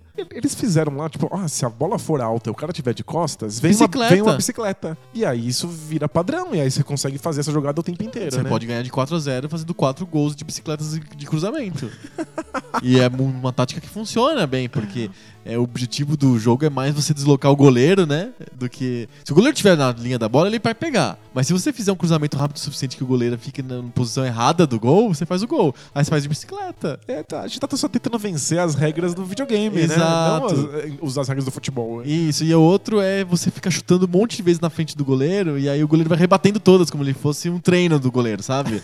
e aí, mora, você faz o gol. Uma hora passa por ele a bola, é, né? exato. Do tipo, o jogo é divertido, o jogo é legal, mas se você jogar sem querer se simular um, fu- um jogo de futebol, você fica menos frustrado, porque você consegue achar essas, essas entradinhas aí. É, se você jogar o jogo pelo que ele é, é muito divertido. Se você jogar ele comparando com um jogo de futebol e querendo essa interpretação no jogo de futebol, aí está tá, tá na, na pior. Tá na pior. Eu acho que tem muito a ver com essa questão da dificuldade de fazer gol. O quanto que o goleiro é ninja ou não. Se é um goleiro mega ninja, fica muito chato jogar, né? Porque você, tipo, todas as bolas ele vai defender, que é absurdo, porque ele é um robô, né? Que é o goleiro do Gol Gol Gol, é tipo é um monstro. É um monstro, Você ele chuta rebate qualquer- milhões de vezes. Você e dá tal. bicicletas a queima-roupa então. e ele, Ele, defende, defende. é. e tal. Mas ele tem que ter uma fragilidade, porque nenhum super-herói n- eh, não tem um ponto fraco, não é verdade? Você taca a kriptonita no, no goleiro. né? É, e o goleiro tem aquele pedaço da armadura que esqueceram de colocar o, a coraça e tá disponível pra você acertar, sabe? Sim. Então você- é o chute de 45 graus do FIFA. Porque no FIFA, se você chutar, o goleiro sempre vai pegar. Mas se você chutar naquele ângulo, o goleiro não pega. Não é muito diferente de você descobrir qual é o ponto fraco de um. De um... Vilão do Ninja Gaiden. Exato. Ou de um, um chefe de dungeon do Zelda, sabe? Aham, sim. É só isso, né? A gente era criança, a gente ficava tentando descobrir quais eram as fraquezas dos nossos inimigos. E Sim. nesse caso, o inimigo é o goleiro. É o goleiro. A gente queria quebrar o jogo, na verdade, né? É. Exato. descobrir um jeito de burlar o jogo. Mas Até porque, se a gente não quisesse fazer isso, se a gente não tivesse jogando o jogo pelo jogo, a gente quisesse só a interpretação, a gente estaria muito frustrado. Porque naquela época, a, a- a possibilidade de, de simular o futebol de maneira adequada era zero. era ruim, era muito ruim. Mas aí no Nintendinho teve um cara que era eh, já levava esse negócio de interpretação pra além, né? Que era o jogo do Capitão Tsubasa. que a gente já comentou aqui. Um jogo difícil de classificar, mas que não é um jogo de esporte, né? É um jogo de. É um RPG, É um basicamente, RPG, né? É um RP um RPG por turnos, com alguns pequenos elementos em tempo real. E a graça nem é você simular futebol, é você simular o desenho animado de futebol do Capitão Tsubasa. Sim. Dos super campeões do Brasil. Super campeões. Que é o Oliver Tsubasa. Oliver Tsubasa. Que inclusive na historinha vem jogar no Brasil, né? No, no São Paulo. É, ele joga no São Paulo. Isso. E depois vai pra Europa e tal. É. Jogar no Milan. É, exatamente. E aí você simula é, a historinha dele. Sim. Quando ele cansa, qua- quais são os, os grandes talentos dele no chute, qual é a relação dele com os outros jogadores da equipe e adversários. Os chutes especiais. Eles ficam lá conversando e batendo papo e se odiando. E tem coisas pré-scriptadas, assim, que acontece aos 42 minutos do segundo tempo. Vem uma coisa e acontece, um cara morre do ataque cardíaco. Credo. At- ataque cardíaco é uma coisa muito importante no Capitão Tsubasa. É? É porque tem um, jo- tem um jogador que ele é muito bom, Só que ele, ele é cardíaco. mas ele é cardíaco, ele não pode jogar muitos minutos, não ele pode morrer. E ele esconde isso do técnico, sabe? Sério? E você tem que ficar colo- colocar e tirar o É, cara. assim. exato, você tem que Só quando você precisa, ele é mega bom, mas Então- ele então vai só- morrer, assim. entrar só no segundo tempo. Ele aí é tem- uma arma secreta, assim. Exato. E aí- aí tem isso, é- esse tipo de gestão aí não tem nada a ver com futebol de verdade. Tem a ver com você simular a historinha do Tsubasa. Uhum. E eu adorava. Eu aprendi vários elementos japoneses pra eu poder jogar essa porcaria. Fez curso de japonês pra jogar Capitã Tsubasa. Exato, ler katakana só pra saber qual, qual é a opção. É, Rainbow é- Kick. É, é chute. Qual é a opção? É Rainbow Kick. É, esse negócio de ter chutes especiais e jogadores especiais me faz lembrar outro clássico também do Nintendinho, que é o Nintendo World Cup, que é um jogo que na verdade é o River City Ransom de futebol. Ou seja, não tem como dar errado isso. É maravilhoso, né? O jogo é basicamente um- uma adaptação ocidentalizada de um jogo que era um campeonato de times colegiais do Japão, que foi transformado no- na Copa do Mundo. Só que, assim, em condições bizarras, né? A gente já comentou aqui, no furacão, no gelo, na floresta at- atlântica, sabe? Tipo, E tem mais a cara do Nintendinho, né? Tipo, já que eu não posso simular o vamos esporte fazer uma real... fantasia bizarra. Nossa, lá, lá pra aí, vamos se divertir. é. E aí o ponto que eu acho que os japoneses não sabem pegar do futebol. Eles, eles ficam vendo aquele jogo, eles acham que é, é telecat aquele jogo, que as pessoas podem morrer ali no gramado e tal. E aí o Nintendo World Cup eles fizeram assim, desse jeito. É, se você der uma falta, se você der umas quatro faltas, o jogador fica lá, deitado lá no chão, lá do gramado, morto, assim, tipo... Mas é- eu acho que O final do jogo, o segundo final do segundo tempo, é, é cheio de cadáveres no, gra- no gramado, sério. É que tem um pouco disso no futebol de verdade. Os caras tomam carrinhos e se lesionam, vem a maca e leva o cara Sim. embora. Isso é um pouco é, impressionante pra uma Aham. pessoa que não conhece o esporte e tá assistindo. Porque no beisebol não entra um cara de maca, assim. e o leva. maqueiro leva o Pois é, cara. Pois é, isso não, isso não existe. Tipo, do- do- outros esportes, o basquete, é muito raro sair um cara lesionado. Você não, Ou to- muito feio é, lesionado, você- né? você não toma uma falta e não levanta mais depois da falta, Aham, sabe? Tem que ser trocado. Tem que dar muito errado pra acontecer isso. E como no futebol acontece, acho que eles levam isso, tipo, a sério a sério demais. demais, né? Então ficou, meu Deus, é muito engraçado, né? E, e- e as boladas do, do, do Nintendo World Cup é muito engraçado, porque você chuta e acerta os jogadores do- dos outros times, ou do seu mesmo time. E eles caem. E eles caem, desfalecem, porque levaram boladas muito fortes, assim. os olhos esbugalham, é muito engraçado o jogo. divertidíssimo. É muito engraçado e tem o lance dos copos especiais. Que aí você aperta uma combinação lá de botões com aquele jogador específico que é o capitão do time, o cara melhor do time, e ele dá um golpe lá, um chute que atravessa todos os jogadores e entra no gol, assim. Mas é finalmente o futebol entrando numa coisa essencial pra ele, que é jogadores diferentes uns dos outros. Exato. Você querer que a bola chegue no pé de um cara e, e o outro time tentar impedir que isso aconteça. E o Nintendo World Cup gerou um clássico do Super Nintendo, que é cópia descarada do Nintendo World Cup, que é o Mega Man Soccer. É verdade. Que o Mega Man Soccer é isso, é o mesmo jogo, só que com outros poderes, porque são os robozinhos do Mega do Man. Mega Man. E você pode escolher, né? Você monta teu time com o Mega Man, o School Man, não sei quem Man. E cada um tem um poder diferente. Exato, e aí você faz o time bem- bolando uma estratégia pra juntar aqueles jogadores específicos. Exato. No Mega, Man, So- no Mega Man Soccer isso fica meio evidente porque os jogadores são robôs que têm layouts diferentes, eles não usam uniforme. Então, né, você tipo, tem, pode ter cinco Mega Mans iguais contra cinco Skullmans, assim, por exemplo. É, e se você conhece Mega Man, você bate o olho no cara, você já sabe que tipo de poder ele deve ter. Fica, Exato. fica fácil de você conhecer quem são os adversários, quem, quem temer, quem eu quero passar a bola. Exato. É, é- é um tipo de jogo de futebol fantasia divertido. E é uma solução interessante que eu gosto, porque ele não tenta ser, um- ser uma simulação. Então, todos os problemas que um jogo de futebol tem no, compu- no videogame não, não fica tão chato, não fica tão frustrante, porque aquilo é uma zona mesmo. É, É. gente morta no gramado, é o Mega Man dando chute com um raio repulsor lá. sei lá o Exato. quê. É. E Você diz que é futebol só porque compartilha um pequeno conjunto de regras Quer fazer, bota a bola que no é gol. botar, botar a bola no gol e que não pode tocar com a mão. E aí você sabe já quais são essas regras e você já tá familiarizado com o jogo. Sim, Mas como ele não tenta simular absolutamente nada, a gente consegue jogar o jogo pelo que ele é. sim. a gente consegue olhar pro jogo de maneira justa, assim. O, o- o que que ele tá fazendo ali na minha frente? E aí você lida com isso. E sim. É muito injusto a gente pegar jogos de futebol e ficar comparando com uma coisa da vida real. Aham. Tipo, a gente não faz isso com outros jogos. É, nesse, esse labirinto aqui não é igualzinho a um labirinto mesmo, né? Mesmo, a gente- eu não pego um jogo de tiro e fico falando assim, pois é, não, não parece uma R15 de, de verdade. É. Eu tô correndo rápido demais, devia estar correndo mais devagar, porque, Porque eu tô com um a monte de R15 armas nas minhas exato. costas e munição.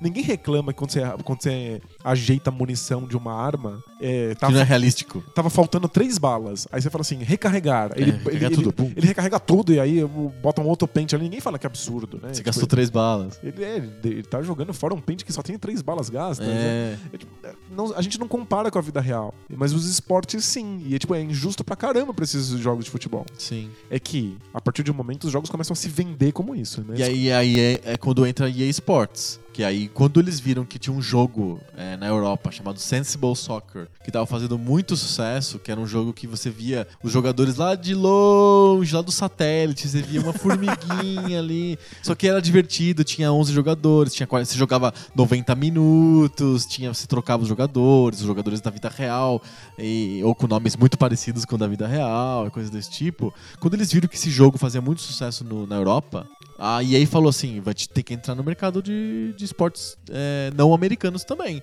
Eles já tinham franquia de NBA, já tinham franquia de NFL, que era o Madden, eles já tinham franquia de NHL, que é um dos melhores jogos do Super Nintendo pra mim, é o NHL 95. É muito bom. É muito bom. é, E- e- funciona muito bem, a simulação é legal. É uma, é uma simulação bem feita, não só do esporte, mas da transmissão televisiva do esporte. Sim. Então eles, ele- eles abrem quadradinhos, assim, mostrando a cara do- do- Aham. do- do- dos jogadores quando eles estão do do lado de fora. né? Estatísticas dos jogadores, quantos passes ele fez, quantos gols ele fez, e todas as regras de. é, regras difíceis do hockey, tipo icing, ou impedimento, que eu nem entendo direito, o jogo f- implementava bem, o jogador ficava cansado, você tinha que trocar, bo- bo- botar ele pra descansar um pouquinho no banco, não sei o que e tal. É. Aí é Funcionava era- muito bem. A EA era boa pra isso, ela tava, a EA tava tentando criar simulações. Afinal, if it's in the game, it's in the game. Eles estão tentando colocar o jogo da vida real dentro, do, jogo. de videogame. Se existe no jogo, existe no jogo. Então, eles falaram assim, vamos fazer isso do futebol também? Vamos. Aí eles foram na FIFA, conseguiram a, a licença do nome FIFA, e só isso, o quê? É só, é só isso. É o nome FIFA, né? É o nome FIFA, o símbolo da FIFA e, E só. Só. Depois eles descobriram que não era igual a NBA, que você vai lá, faz um contato com a NBA, você pode usar tudo. Os times, os jogadores, etc. Não. Os uniformes. né? Não, simplesmente era FIFA. Mas tudo bem, eles estavam tentando, né? Isso foi tocado por um time no Canadá. É, e- A EA em Montreal. a EA não sei se é EA Montreal, ou- acho que talvez seja, era um time, no- um time da EA no Canadá. E aí eles fizeram o melhor que eles conseguiram. E foi um jogo, assim, groundbreaking, acho que pra maioria das pessoas. Com jogadores que tinham nome, tinham características específicas, jogadores melhores do que outros. É, eles eram parecidos fisicamente, mas eles, eles tinham características de jogo diferentes. Sim. É, tinha uma simulação legal de escolher o lado do gramado, falta, impedimento, é, escanteio, A torcida, o telão, a exato, corrida pra comemorar gol. gol. E os, nomes, os jogadores têm nomes individuais pra poder trocar, substituir, tem gente expulsa. Isso, o juiz dava cartão amarelo, Ah. É. cartão vermelho, isso era impressionante. Dá, dá Exato. pra fugir do juiz. né? Dá pra fugir dos dias eternamente, se você quiser. Enfim, o jogo foi um sucesso, todo mundo adorou o FIFA International Soccer. E... Só que ele, como futebol, é impossível de jogar. É, não parece futebol em nada. Não parece futebol. Especialmente se você comparar com as outras coisas que a EA tava fazendo Em outros esportes. nos esportes, o FIFA é muito ruim. O NBA Live era muito impressionante. Os jogadores também tinham as características específicas e dava pra fazer jogadas reais do, do, do basquete ali. O hockey que você falou talvez é, O NHL é muito bom. é o do- o melhor jogo espor- de esporte do, Do, do Super Nintendo, eu acho. E aí tem lá o FIFA, em que tua única possibilidade de fazer uma jogada é chutar pra frente. Esperar que caia na pé de um colega e. É isso. Se, se você tá jogando com o Qatar, Você nunca vai ganhar do Brasil. Nunca, porque você vai dar o chutão pra frente e aí o Brasil vai pegar a bola. Sim. Os jogadores do Brasil, que é o Tito Mancuso O- e é, o o- Rico Salamar. E o Jean Cutiano, principalmente, que era o melhor do, do time. E o nome dele vem do, do chefe de programação da EA Canadá, que era o Jan Chan. Jan Era um Chan. chinês que morava no Canadá, louco pro futebol brasileiro. E ele colocou seu nome no jo- principal jogador do, da Do seleção Brasil. brasileira, provavelmente o principal jogador do jogo, né? Deve ser o melhor jogador de É, o todos. Jan Chan virou o Jean Cotiano. Eles tinham uns nomes Nada a ver com o meio Brasil. né? latinos, eles não têm Meio muita noção, estranhos, um- né? nenhuma noção. É a noção, é, é como eles viam o Brasil na época. É, mas de alguma maneira o, o concorrente, o principal concorrente do FIFA International Soccer, que é o, o International Superstar Soccer Deluxe, é, tinha os nomes tão engraçados, né? Tipo, Alejo. O que, que é Um Alejo? nome muito brasileiro, né? É, Ah, muito. bicho. Alejo. Eles faziam qualquer, qualquer barulho, né? É. Não tem Terminando noção. em O, ele- eles achavam engraçado que os nomes terminavam em O. E aí, te- terminando em O, tá tudo bem, assim, né? É, mas o, o, o International Superstar Soccer é bastante diferente do, do, do FIFA. Muito, Da porque EA. aí a, a, a Konami, quando fez o International Superstar Soccer, ela quis fazer um jogo de arcade de futebol. A EA quis fazer uma simulação igual o NHL. Igual o NBA, igual o Madden. e em a, termos a de Konami exploração. não, era arcade total. Tanto que o, o International Superstar Soccer é conhecido por ser o jogo do. Você não enxerga o campo, você não sabe o que você tá fazendo. É o sim- o simulador jogador é míope. É. Você não exa- consegue ver três palmas à frente do nariz. Sim, assim. porque o- a câmera tá tão grudada no jogador, porque o mais importante é passar aquela sensação do jogador com a bola, super de close, eu quero ver os detalhes, detalhes, detalhes, e você não consegue se posicionar no campo. Você corre pra frente, torce pra não, não aparecer uma, uma muralha. assim. na Torce frente. pra que não seja no, no- quase na bandeira de escanteio, você torce pra que seja na frente do gol, sabe? E aí, se você tem o Alejo, que é o principal jogador do jogo, você consegue fazer qualquer coisa. Você dribla todo mundo e, E aí é gol. e chuta e é gol. É, Mas era muito menos simulação, mas é- era bastante divertido. era É divertido. Qual que você gostava mais? Do International Superstar Soccer ou do FIFA International Soccer? Eu gostava da tentativa de simulação do FIFA. Eu gostava, Aham. eu gostava mais de FIFA. Mas eu- olhando hoje, eu me pergunto por quê, sabe? É porque é muito ruim, É, muito, ruim, não dá pra passar bola no FIFA. É só chutão, era muito esquisito. É muito esquisito, mas eu joguei muito FIFA. Nossa, joguei demais. Gastei esse jogo também, assim como o Konami Soccer, eu gastei muito o FIFA. E tipo, por quê? O Konami era melhor, eu podia ter ficado no, no Konami Soccer pra sempre, não precisava ter migrado pro FIFA um dia. Né? Pois é. Mas dá pra jogar até no International Superstar Soccer, que a gente não tinha o É, hábito. Não tinha o hábito, não tava na cultura, a gente não tinha o Super Nintendo também tão fácil, eu acho. E tinha uma coisa que o International Superstar Soccer tinha algumas ferramentas pra você alterar o jogo. Hum, É, que isso é- foi uma coisa que a Konami sempre deixou bastante atrelada com os jogos de esporte dela. Que é. Você pode mudar os nomes dos times, os uniformes, características dos jogadores. o FIFA demorou pra É, ter tipo, isso. todas as estatísticas que estão ali por trás estão abertas pro jogador ir lá e, e, e fuçar. É, Eu lembro que o primeiro jogo que, que eu tive o prazer de brincar bastante e tal era o FIFA 98, o Road to World Cup. Que dá pra alterar as coisas no computador. No Ah. Tudo no PC. computador. No PC você mudava até o uniforme, você podia fazer o upload do seu uniforme, digamos assim. É, que você bolou e jogava no, no, no- no- no jogo, é, colocar jogadores customizados, com rostos customizados, nomes customizados. Era uma festa, né? É, a- a gente já chegou aqui na, na, na grande disputa entre o FIFA da EA e o International Superstar Da Soccer. Konami. Da Konami, que vai virar eventualmente o Winning Eleven. Exato. E, E vira eventualmente o, o Pro Evolution Soccer, que é o E a- nome globalizado do Exato. Winning Eleven. Mas eu acho que o grande motivo pelo qual o Winning Eleven venceu nos consoles, ele era muito mais popular entre quem é jogador de Muito, PlayStation do muito. que FIFA, é porque enquanto o seu FIFA deixava você mexer nas coisas no PC, nos consoles Você podia, você podia fazer. não dava pra fazer nada. É. Enquanto o Winning Eleven sempre fo- é- era customizável. Você podia nos- montar o seu time. Nos consoles. Sim. Então as pessoas mudavam tudo. Elas faziam os jogadores de verdade. Boto aspas aqui. Coloca- a- ajustavam os nomes para os nomes ficarem reais. Sim. E os uniformes. Tinha gente que vendia, né, as memórias, os o- versões do PlayStation, ou mesmo save games que tinham todos os times do Campeonato Brasileiro atualizados. Exato, eles pegavam os times europeus nada a ver, tipo o Qatar, e aí transformavam o Qatar no, no Corinthians, no Palmeiras. mudavam o uniforme, mudavam as características E dos jogadores. pronto, tava lá. Tentava fazer a carinha o mais perto possível e vendia isso Sim. como Win Eleven, campeonato brasileiro. Brasileiro. Então, isso era uma, um- uma coisa, um público que não estava acostumado com computador, que tinha no, no seu PlayStation 1, tipo, a única possibilidade de jogar, conseguia ter atualizações, ter patches, ter al- alterações constantes que Sim. deixavam o jogo sempre divertido. Que era uma coisa que o FIFA só conseguia reproduzir no computador. Sim. O Winning, dá pra dizer que o Winning Eleven ganhou essa geração? A geração do PlayStation?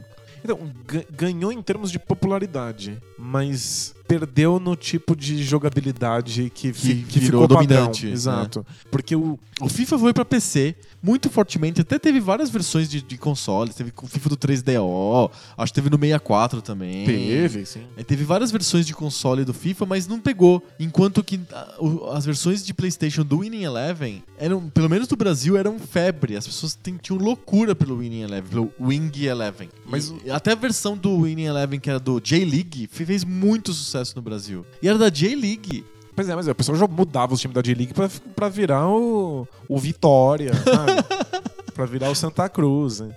Mas o FIFA, ele tava, s- sempre teve a intenção de ser simulação. Aham. Ele não era quando não conseguia. Quando ah, não, não tinha ainda as possibilidades técnicas. Ou quando eles faziam escolhas burras mesmo de design. Sei. Mas eles sempre tentaram ser uma simulação.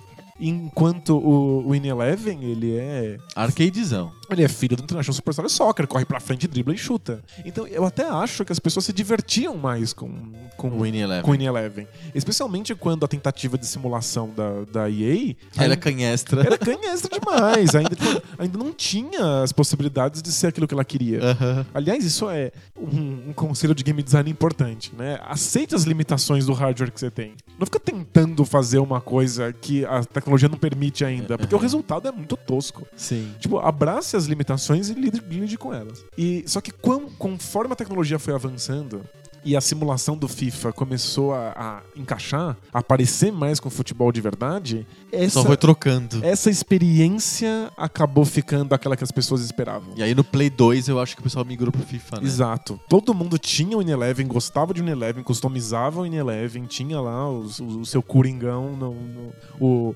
Bomba Pet, Bomba Pet. que deixava Tinha o mais Galvão Bueno narrando. que deixava mais, mais forte o chute do Roberto Carlos. Nossa. sabe? Você joga- usar o Roberto Carlos de atacante. Sim. Tipo, ou seja, simulação zero, a pessoa se divertia.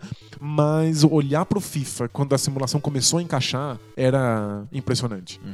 As pessoas falam assim: olha, eu te- eu tenho o Ineleve e me divirto com esse. Mas nossa, que legal que é olhar pro FIFA simulando perfeitamente a transmissão da televisão Sim. do jogo. Era isso que as Com pessoas. os uniformes reais. a- As Não pessoas era a bandeira do Brasil no uniforme, era a CBF. Exato. E aí, as pessoas n- não sabiam que estavam esperando isso. Mas quando a tecnologia finalmente tornou possível a simulação, elas perceberam que a- era aquele roleplay, era aquela interpretação da realidade que interessava mais.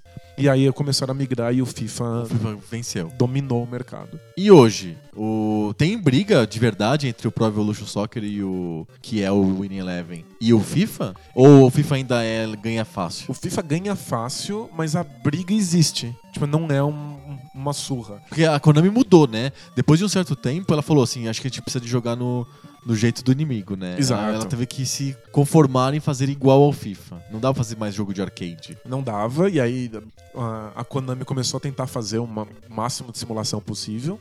E enquanto a EA, já l- total líder de mercado, começou a querer agradar o público e tornar o jogo mais acessível. Aham. Então j- já faz um tempo que o FIFA tem tentativas de, de trazer o público infantil, gente que não tá acostumada com os 400 bilhões de botões que o jogo exige. Sim. Então, o FIFA começou a caminhar na direção do arcade em alguns elementos pra tentar se popularizar, pra t- tentar dominar o mercado de vez. Enquanto o Winnie Eleven tá correndo atrás da simulação e, é- e agora, tipo, não- já uns dois anos pra cá, o Winnie Eleven é mais simulação São do do que o que o próprio FIFA. FIFA. Então as coisas mudaram. Mas o FIFA ainda domina muito o mercado. Uhum. Principalmente no Brasil, né?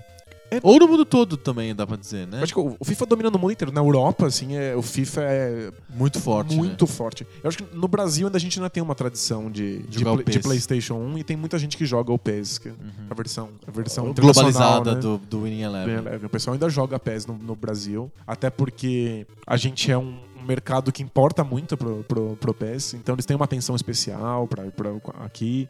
Eles tentam As licenças. as licenças dos times nacionais. e Ah, tudo mais. Estão conseguindo, né? Estão ganhando do FIFA nas licenças faz um É. tempo já. Eles têm que gastar dinheiro com alguma coisa, eles gastam no Brasil, porque eles, Aham. eles imaginam que aqui eles vão Sim. ter mais sucesso do que na Europa, onde é, é um desastre. E aí a FIFA EA domina fez o total. contrato com a, a Liga Espanhola e vai ser só. Vai ter Liga Espanhola só no, no FIFA, não vai ter mais no PES. Mas a Liga, Ingle- a Ingle- a Liga Inglesa, se eu não me engano, é só, do, É só, no, PES. O Campeonato Então- Brasileiro também, é só no PES. Ainda é uma, uma briga. Não é como, por exemplo, a EA perdeu a, O a, basquete. a disputa pelo basquete num nível tal Desistiu de fazer o de jogo. que não vale a pena mais botar o jogo no mercado. O live, né? O NBA Live não- gasta muito mais do que arrecada Uhum. quando, quando, quando o, o jogo é colocado. Tem ano que eles nem colocam o jogo pra vender. Sim. Então, tipo, isso é. E os outros também não fazem de NFL, né? Mas Mas não aí- tem como competir com o Madden. Mas aí é por causa da licença, né? O, o- a NBA, o, a, a EA tem a licença, assim como a 2K, mas o jogo é tão ruim perto do, do que a 2K faz que eles não têm como fazer. Sim. O, o Madden da EA é porque eles, têm a- eles são os únicos que têm a licença Ah, da, tá. Uhum. da NFL, então como é Aham. que você vai com- competir nesse modelo em que agora o que a gente espera é a simulação Aham. e o- a interpretação de papéis, de jogar com os personagens, com os jogadores da vida real? Aí você não tem como competir com- Sim. se você não tem a licença. Mas então, o, o FIFA e, a- e o PES não, ainda não é essa lavada que é o NBA 2K e NBA Live. Aham. Mas ainda é. A, a EA ainda domina o mercado. Domina o mercado, né? Pergunta pra encerrar. O que, que é melhor? A experiência do, do futebol roots, lá do Konami Soccer, do International Super So- Superstar Soccer, do até do FIFA International, etc. Ou as experiências modernas?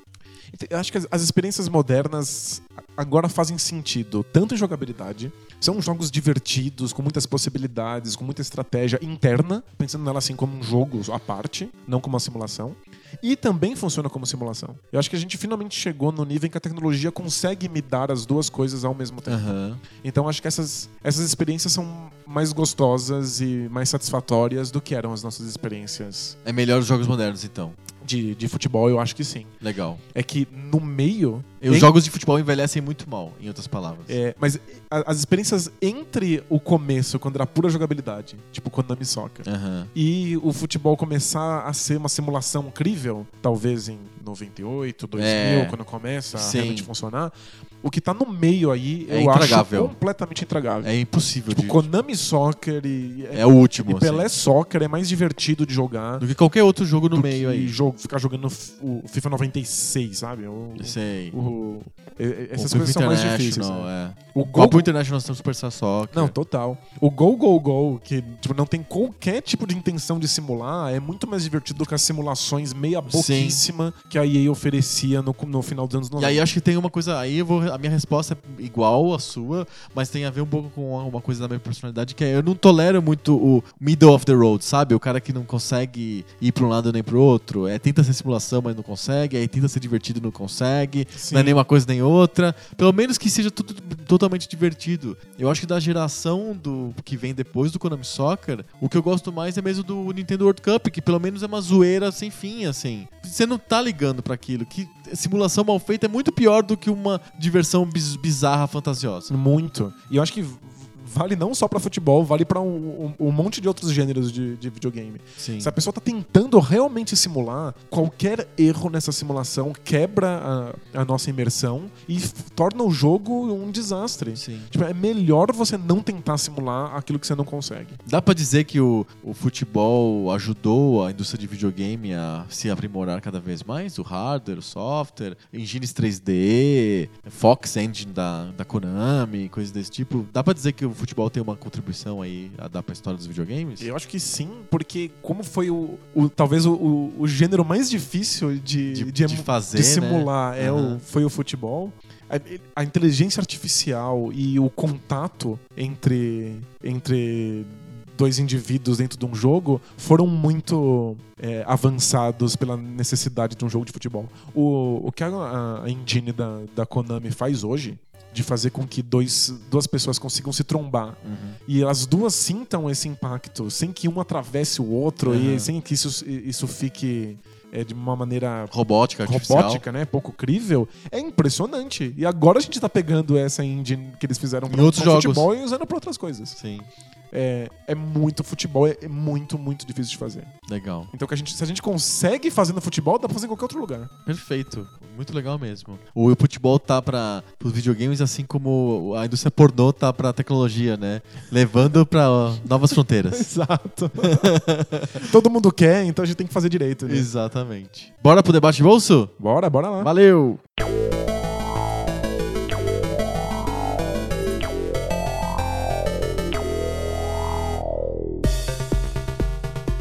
Debate de Bolso, aquela sessão do nosso podcast que a gente para de falar sobre videogame e a gente fala sobre assuntos aleatórios de interesse geral ou não. Pode ser assuntos de interesse muito específico. Ou de nenhum interesse. ou de interesse zero. Assuntos de total desinteresse. Exato. E toda semana um de nós que propõe o tema. Nessa semana é você, Danilo. Se vira. Ai, meu Deus. mas não, mas não, não era você? Não, não, não. Essa semana é você. É que semana passada, quem fez as perguntas do Debate Bolso foram os nossos queridos ouvintes, porque o nosso episódio passado, o número 50, foi especial. Então, eles me substituíram. Não, Agora não, é a sua não. vez. Não. There is no escape. Não dá pra fugir disso, não. Não, eu, eu tenho um tema. Você tem um tema? Eu tenho. Ixi. Eu tenho um. É um metatema. Metatema? É, porque eu queria falar um pouco sobre podcasts. Oba, vamos lá. É porque o próprio B9 divulgou uma, uma notícia na, na semana passada Aham. dizendo que um em cada cinco americanos ouviu algum podcast no último mês. Sério? É Exato. tanta gente assim? E que, o- Que legal. pelo jeito, podcasts estão crescendo muito no- no- nos Estados Unidos. É o rugby no Brasil? É o rugby no Brasil.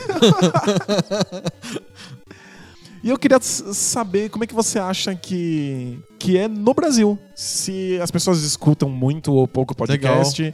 E quais são os motivos pra isso? Se Uhum. Pô. você, se você acredita no, no- no- no podcast como, como meio e Uhum. por quê? Sem dúvida, acredito muito no podcast como meio. Esse é um excelente debate porque eu me faço essa pergunta virtualmente todo dia. Eu queria muito ter as respostas mais na ponta da língua, mas acho que ninguém tem no Brasil ainda o que vai acontecer, o que vai, como que vai ser o futuro do meio. O fato é que o podcast é um meio apaixonante, as pessoas adoram. Mas assim, as pessoas é, é, um, te- é um termo vago, genérico, para definir Meia um dúzia. É. grupo de pessoas, exato. É uma coisa de nicho ainda, eu acredito. Vamos comparar, o- acho que a gente consegue comparar bem, entender bem o podcast comparando com vídeos, comparando com o YouTube. Se a gente comparar o número de visualizações que os vídeos de vi- youtubers famosos têm com o número de ouvidas que os podcasts famosos têm, é uma surra de toalha molhada, assim. Nossa, é. É.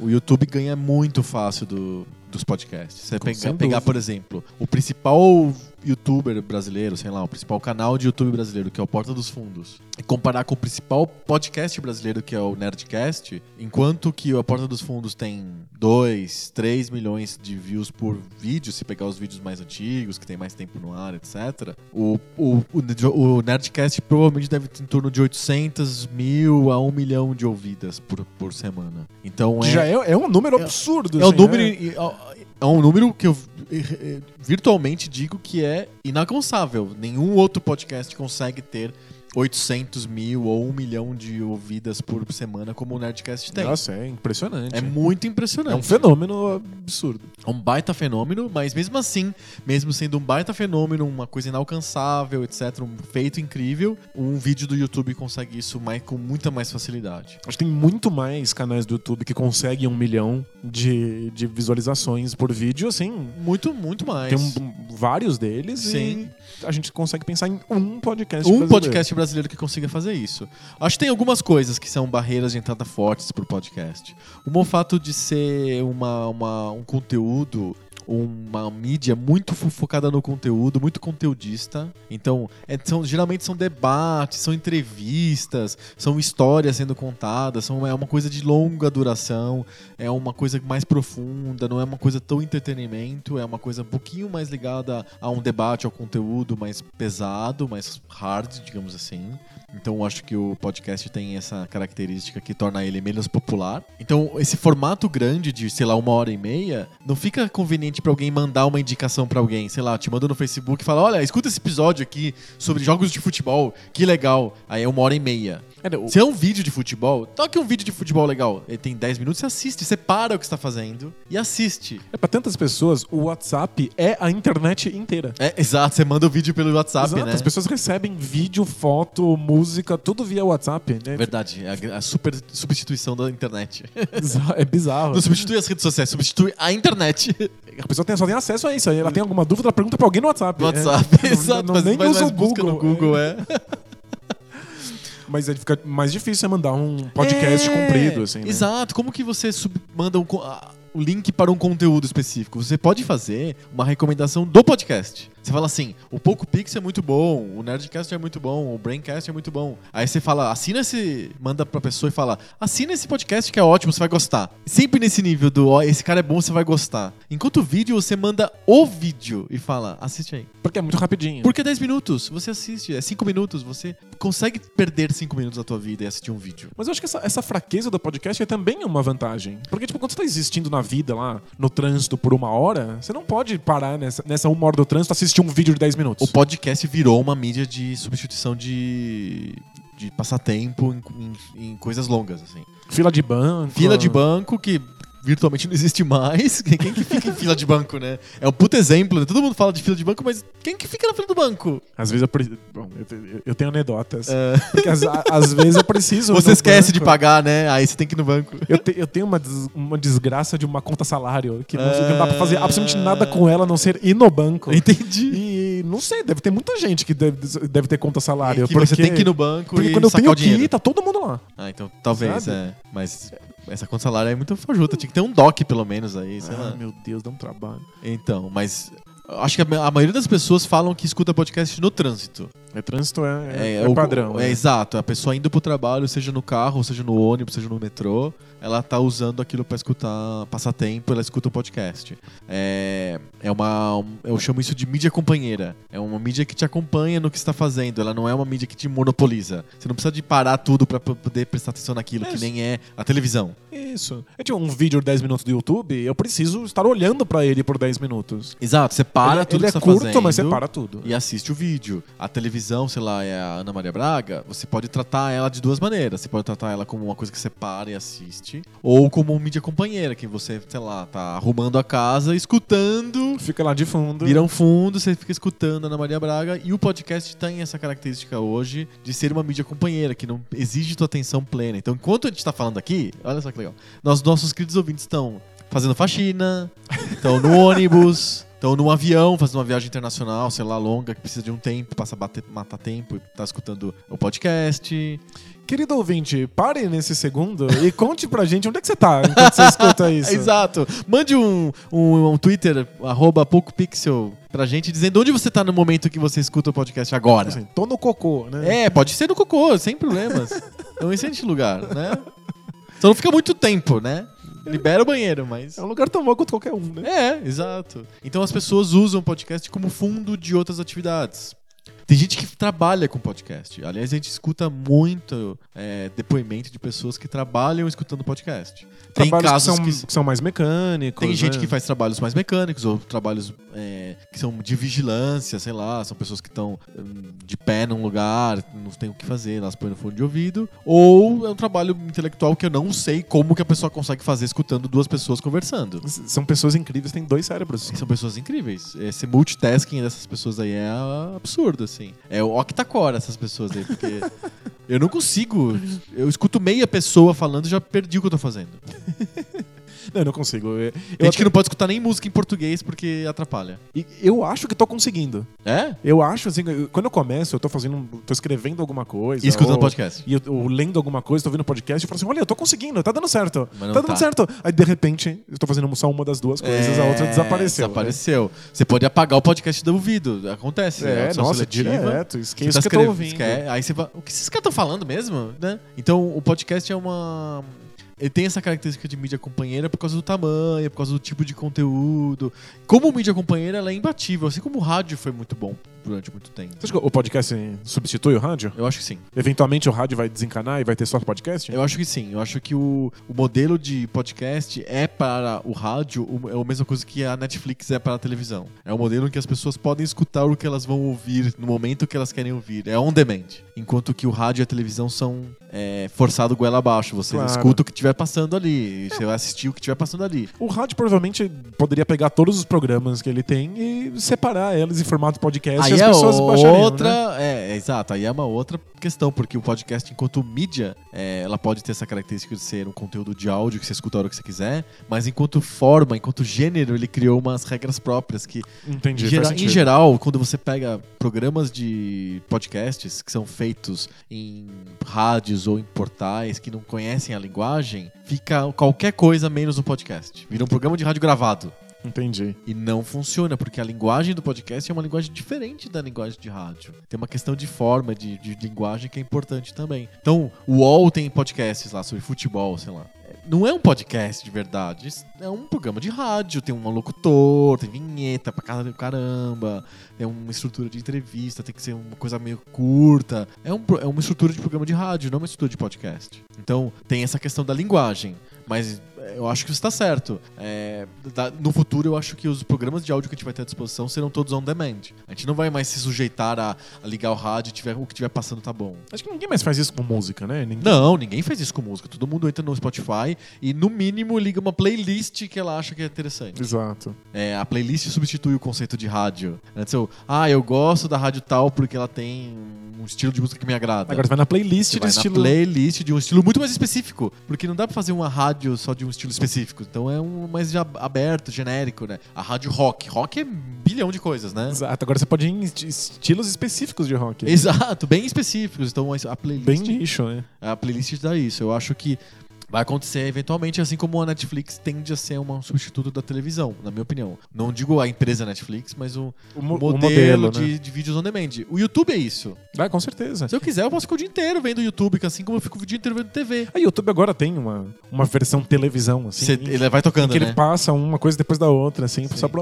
ocupar a, a Mas sua você vida. você curte, de verdade. Não, eu não faço isso. Eu, eu, tipo, eu sou ultra controlador com, Eu também. com o jeito com que eu lido com o conteúdo. E música, vídeo, eu não consigo Eu deixar só, nessas escuto, eu rádios. só escuto.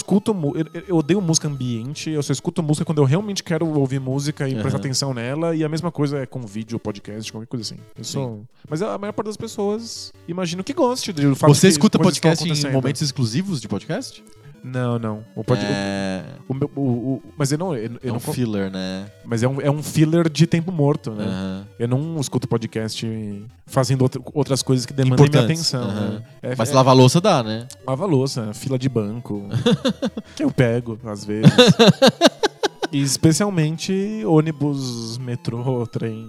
Mas você toparia um modelo que você escutaria qualquer podcast que chega na sua frente? É, tem- Aleatório, assim, random? Ou tem que, você tem que controlar qual Então, que você tá eu não, ouvindo? porque eu sou muito controlador, mas, eu, Então. mas eu imagino que muita gente gostaria Ah, é? de. Apertei streaming lá de... eh, Aper- Podcast de videogame, qualquer coisa. assim. Isso, aí toca vários podcasts de videogame. Será que funciona que nem depois do música? outro. É, acho que funcionaria como- como- meio como TV, assim. Você Aham. liga a televisão e aí vai passando vários programas diferentes. Ah, Talvez um jeito, seja um jeito bom de você, in- inclusive, encontrar podcasts sobre temas que você gosta, já que você não, não sabe de nenhum. É, aliás, a encontrabilidade de podcasts é um grande problema. Isso é uma questão mesmo. E o jeito como você assina o feed de podcast é muito arcano ainda pra maioria das pessoas. arcana, tipo, tem que fazer magia negra pra fazer? É, isso? uma coisa, é uma coisa esotérica, assim, porque você explica pra tua mãe assim como que é assinar um podcast. Você tem que te- descobrir o site do podcast. Eu Aí tentei, você- eu tentei explicar o que é um podcast, não funcionou. É, já. então, é, é complicado, assim, você, você vai ter ass- assinar um negócio que vai vir sempre, toda semana, não sei o que e tal, Ah, co- usando um programa especial pra isso, é esquisito. Às vezes não tem, o- o- aquele podcast não está listado na loja, lá na iTunes, por exemplo. Você tem que colar o endereço do RSS, não, Não, sei é, o quê. bi- é bizarro mesmo. Então tem uma barreira grande. E não pode ser conteúdo, uma coisa ah, eventual, uma coisa assim, casual, que a pessoa tá na frente do computador e ela, ah, que legal, e, e escuta. Por- Eu fico com dó quando eu vejo no UOL, por exemplo, tá lá assim, na home, tem várias notícias e tem um lá um que é podcast. Escute o Birner falando da rodada do futebol. Eu aqui no, no clique no UOL, eu vou clicar e vou escutar o Birner falando 40 minutos de futebol. Não, tipo, você tem que estar muito interessado. Se você estivesse interessado, você já, teria, já seguiria esse podcast. isso. e Tem tal. um, um cara, um grupo que fez um, um agregador de podcast que é o Central 3. Tem vários podcasts dentro desse Central 3 e teve uma boa época dele que ele não tinha o- os feeds na iTunes. Ele não tinha nem feed, era um, um link que tinha dentro de um site. Você dava um play, como se fosse o SoundCloud, assim, sabe? Aham. Não fu- fu- funciona. Você tá no computador com o notebook aberto, você dá play em áudio, fica parado lá escutando. Não tem isso. Ninguém faz isso. É esquisito. As pessoas precisam de. real- O podcast ficou muito associado ao celular. Não tem como você. Ninguém curte o podcast fora do celular, eu acho. Né? As pessoas, por exemplo, tem muita gente que não assina podcast. Fica, fica acompanhando no Facebook, por exemplo. Aí quando dá o link, a pessoa. Do, abriu um novo episódio do Braincast. A pessoa clica, aí ela vai no download, E baixa no- e no joga pro celular. Exato. É.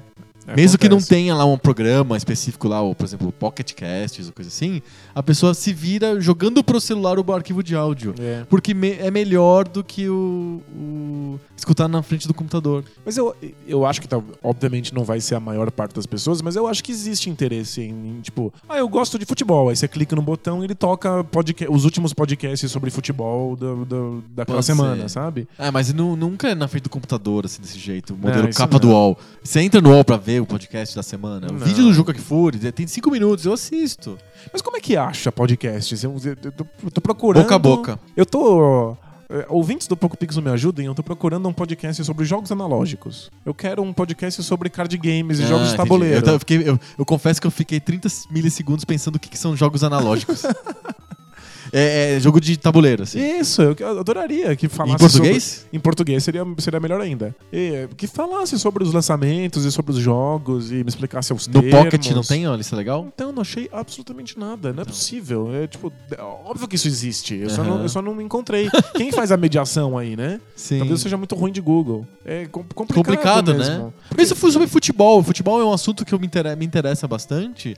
E eu até escutaria um podcast de futebol que tivesse um formato de podcast decente. Se E- não fosse um programa de Ah, não é rádio possível, gravado. não, não- não tem um de Tem, futebol? mas. hum, É difícil de achar, na Tunis não aparece direito, os que- no formato é estranho. Não, não curti, não consegui curtir nenhum cara de, um, grande podcast de futebol, assim como eu curto grandes podcasts, sei lá, o Braincast, por exemplo. Ah, de, de basquete tem um legal, que é o Bola Presa. bola Você pode ouvir. presa, exato. Eu Queria que tivesse o bola presa de futebol. É, não, não vou ser eu que vou fazer É. isso. O Denis não tem vontade de fazer o bola presa de futebol? Ele, ele gosta pra caramba, O mas Chute presa, sei ele, lá. ele sempre diz que ele não é especialista o suficiente em futebol. Ele é, ele é apaixonado pelo Corinthians. Ah, e, tipo, entendi. ele, ele Eu gosta, tô tão entende, feliz com a mas- seleção, cara. Você não tem noção. Eu fiquei tão feliz com a seleção. Diz que o Corinthians tá querendo contratar o Gilson Kleina. Isso não- é a melhor notícia do- que, tem, que tem. Tite na seleção, Gilson Kleina no Corinthians. Apoio essa ideia. É, de- mas não tem nenhum podcast que você possa ou- ou- ouvir de pessoas falando sobre isso. Isso, teve algumas tentativas e tal, mas não, nenhuma delas me agradou muito. Talvez eu seja meio chato também pra escolher os podcasts, mas eu acho assim, podcast tem. Pra mim parece que podcast vai ser nicho pra sempre. Sério? Eu acho.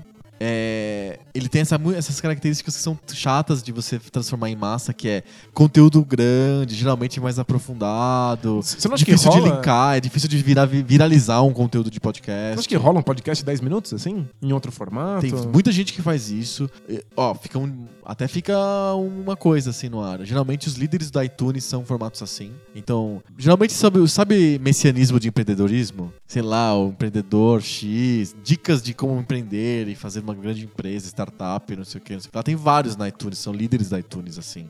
Que, tipo, geralmente são diários. É autoajuda, assim. e- Né? Autoajuda. Geralmente é 10 minutos e é todo dia. Entendi. São drops, vai, sei lá. É, ok, vai. Teve gente que fazia isso pra tecnologia, notícias de tecnologia É, de hoje. A Polygon, que é um site que eu- de videogame que eu gosto muito. É tem- muito bom. Eles têm. Eles têm. A família deles de podcast tem uns 20 podcasts diferentes. Aham. E tem de tudo. Tem um que é só entrevista, tem um que é só história longa, tem um que é só história curta, tem drops também. Tem que é, são, desses de são drops. diários e te, te atualizam. Eu não curto tanto. e, eu, e fazem pequenos comentários. eu- a né? meu- o meu jeito de consumir podcast é o jeito brasileiro de consumir podcasts, eu acho. Que é, eu gosto de um podcast semanal, longo, com debate. É, tipo, o que a gente faz? Tipo o Poco Pixel. Ou tipo o Braincast, que é o meu modelo, assim. O, o Nerdcast também é bem modelar pra isso. Ele não, ele não é tão longo. O podcast. O Braincast da semana passada teve duas horas e meia. tipo. É bem comprido. É, não é tão grande quanto o Anticast, mas é. o Anticast é cinco horas hum, free jazz, assim, né? É bem isso. A sensação do cérebro que dá depois também é igual a do free jazz, assim. Você. Uh, dá barato. É, quatro horas de free jazz você tá alucinando, assim. Mas, mas você acha que é, é viável? Que o modelo pode. O modelo de, de pequenos podcasts de 10 minutos pode ajudar a popularizar o, o meio? Não sei, eu tenho dúvida. Eu acho que se quiser fazer o conteúdo de 10 minutos, faz um vídeo, cara. Faz um vídeo com vo- só com a tua cara falando. É muito mais audiência. Muito mais audiência. É, faz um vídeo mudo, inclusive. Melhor, com legendas. Faz um vídeo do Charlie Chaplin. Que aí você vai colocar no Facebook e vai- você vai entrar na última onda que é o cinema mudo, né? Todo mundo vê vídeo no Facebook mudo, né? Todo mundo vê vídeo no Facebook mudo, então já tá de- começando a existir é, criadores especializados em fazer legendagem de filmes para YouTube. Olha só. pessoas que conseguem fazer um vídeo bom que funciona bom no YouTube, no que funciona bom no Facebook mudo.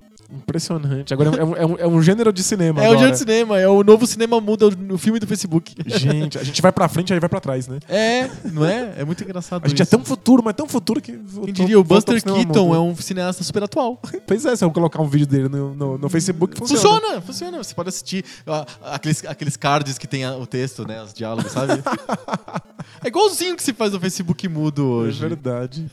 Nossa, fiquei, fiquei até triste aqui. É, mas o podcast, cara, eu acho que é uma mídia de nicho por causa dessa coisa, questão de conteúdo longo. É que nem o Medium ou que nem um blog que tem textão, assim. Não é feito pra ser popular. Mas eu acho que tem futuro, sim, como uma coisa de nicho que, que, que rola. Acho que o fu- o futuro meio do consu- consumo de áudio é esse. Não vai ser, nunca vai ser tão popular quanto o vídeo, não vai ganhar tanto dinheiro quanto o vídeo, eu acho.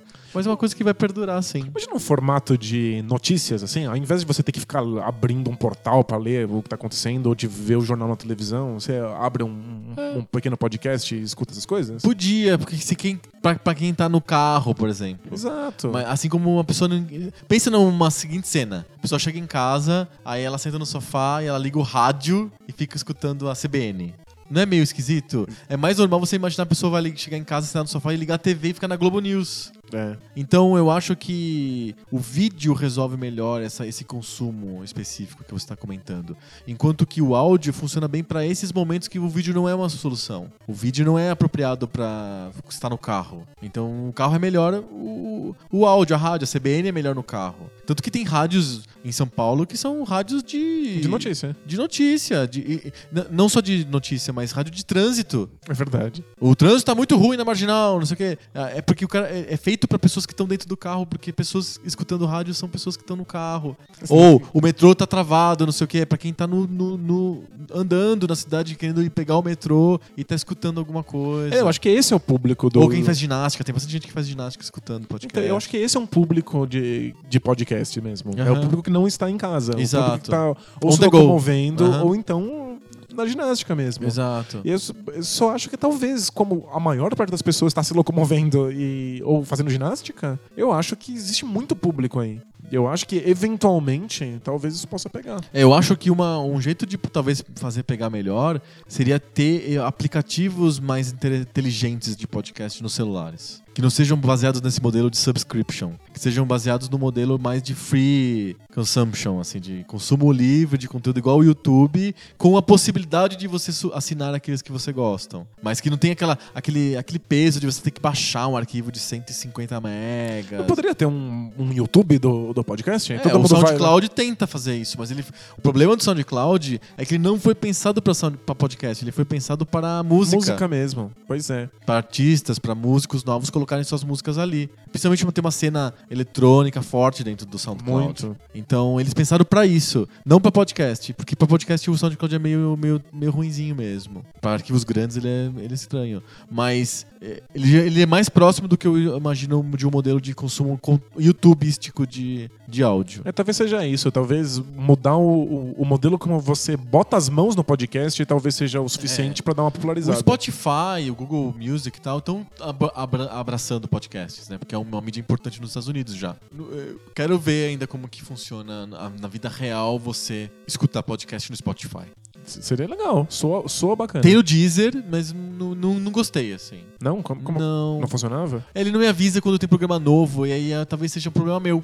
Que você gosta de estar assinando aquilo e É, acompanhar tudo. Exato, ele não avisa que tem programa novo, então você entra no canal lá, tem lá os últimos episódios, você não sabe se é novo, se é velho. É, tem uma coisa estranha. O YouTube, o aplicativo do YouTube de celular, já resolveu isso. Quando você assina um canal, ele te dá uma notificação de que tem um vídeo novo naquele canal. Exatamente. Então poderia ter uma, uma coisa mais parecida com o YouTube. É, tem que pensar, tem que ser um, o podcast é um modelo de celular, porque é um modelo para as pessoas que estão and- É andando por pra aí. celular, não tinha que ter nem. test- o- Qualquer um que inventar alguma coisa assim, não faz que nem o Central 3, não faz o site. Faz só a versão de celular. Exato. Então, talvez quando a gente tiver um um modelo de acesso aos podcasts totalmente via celular, sem muita burocracia e sem muita não, magia. que apareça lá os podcasts, os episódios dos podcasts. Porque hoje também tem um problema, né? A iTunes ou Pocket Cast são menus orientados para os podcasts. Então tem lá, é, melhores de jogos, pouco pixel, não sei o que, tá, não sei o que lá. E você escolhe o podcast, aí tem a lista dos episódios. Aquilo é confuso. Tinha que ser que nem no YouTube. Você você abre o aplicativo, já tem os episódios. Futebol de videogame, aplicativo. Você, vai, você acaba indo mais pelos temas e É. descobrindo mais coisas do que ficar só no. no- Quando você entra no no, modelo YouTube, você não fechado. vai pra canais, você não procura canais. Quando você digita lá no YouTube, você procura um vídeo específico, não um canal. Porque a- Tinha o, que ser sim também pra podcast. o modelo atual do podcast é muito personalista, né? Muito pra você assinar um canal e você acompanhar, né? Exato. Tinha que ser mais orientado pro conteúdo. Eu sei que é difícil porque é conteúdo de áudio, mas o vídeo funciona, é vídeo, é pior ainda que áudio. Pois é. funciona. Mas eu acho que é isso. Eu sou louco pelo, pelo meio. Eu queria muito que crescesse e ficasse profissional, que tivesse publicidade mais forte. A gente precisa de mais ouvintes pra isso acontecer no Brasil hoje. Nos Estados Unidos já tá mais pronto. É, pelo jeito, né? Um em cada cinco parece muito interessante. Sim, né? é bem interessante mesmo. Vou até em- abrir uma empresa de podcast depois desse nosso papo. Olha, aí, isso é muito legal. Eu queria gravar mais, assim. É, então. Eu tenho, Mais temas? Você tem outros temas? É, eu tenho vontade de fazer podcast em Pra gente outros encerrar, formatos. quais temas que você. Então, Eu gosto da, da ideia de um, de um podcast que fale com outras pessoas e tente extrair informações delas. Sabe, convidar especialistas e coisas assim. Tipo de entrevistas, assim? É, eu gosto do modelo de entrevista. Aham. É, adoraria fazer um de MMA. MMA, claro. Adoraria. É, os, os poucos que eu ouvi não, Não te agradaram. me Em agradam, português? Não funcionam. Ouvi alguns gringos também. É, os gringos, os programas gringos de MMA são basicamente programas de entrevista. Ah, Eles eles têm entrevistam os lutadores e tal. É, eles têm problemas de dar opinião, porque eles são Muito patrocinados, né? muito. O UFC é, é- é muito rígido com as pessoas que, que acompanham de perto, com a Aham. imprensa próxima. E aí, então, seria legal um programa opinativo sobre MMA. Aham. É, é, acho que por enquanto é isso. Você seria um serial podcaster, assim. Assim como você tem dois já, você teria mais três. assim. Isso que é legal, profissão podcaster. É legal, tem gente que é assim, tem, tem várias, várias pessoas que são, que são desse jeito. O próprio Jurandir Filho do 99 Vidas, ele tem lá a rapadura, tem o, se- o de séries, tem lá o de, de conversa de bar lá. Ele é um serial podcaster, sim. É divertido, dá vontade, Sim. não dá? Mandem, ouvintes, mandem sugestões sobre esse tema pra gente. É, como que vocês encontraram o Poco Pixel? Como que vocês escutam o Poco Pixel? Se é lavando o banheiro, se é no- na rua. Como vocês encontram jogando podcasts? Jogging. Como que você encontrou, né? Como encontra podcasts novos, assim? é- É, escuta no, pod- no celular, no, no computador, escuta no Pocket Casts, no iTunes ou no ba- faz o download e joga no, app- no player de música normal mesmo. Você ou usa- escuta no Deezer, vai que tem alguém que escuta a gente Você no usa Deezer. Pocket, Pocket Cast? Eu uso o Pocket Casts. É, eu uso também. Então, vi- mandem pra gente a vivência de vocês com podcasts, que esse é um assunto deveras assaz interessante, intrigante. Quem sabe um dia não vira o rugby no Brasil? Ué, tamo torcendo. Quem sabe o rugby não vira o rugby no Brasil? É isso aí. Antes do podcast virar o rugby do Brasil, o rugby te precisa virar o rugby do Brasil, né? Pois é. Cartinhas? Cartinha. Cartinhas.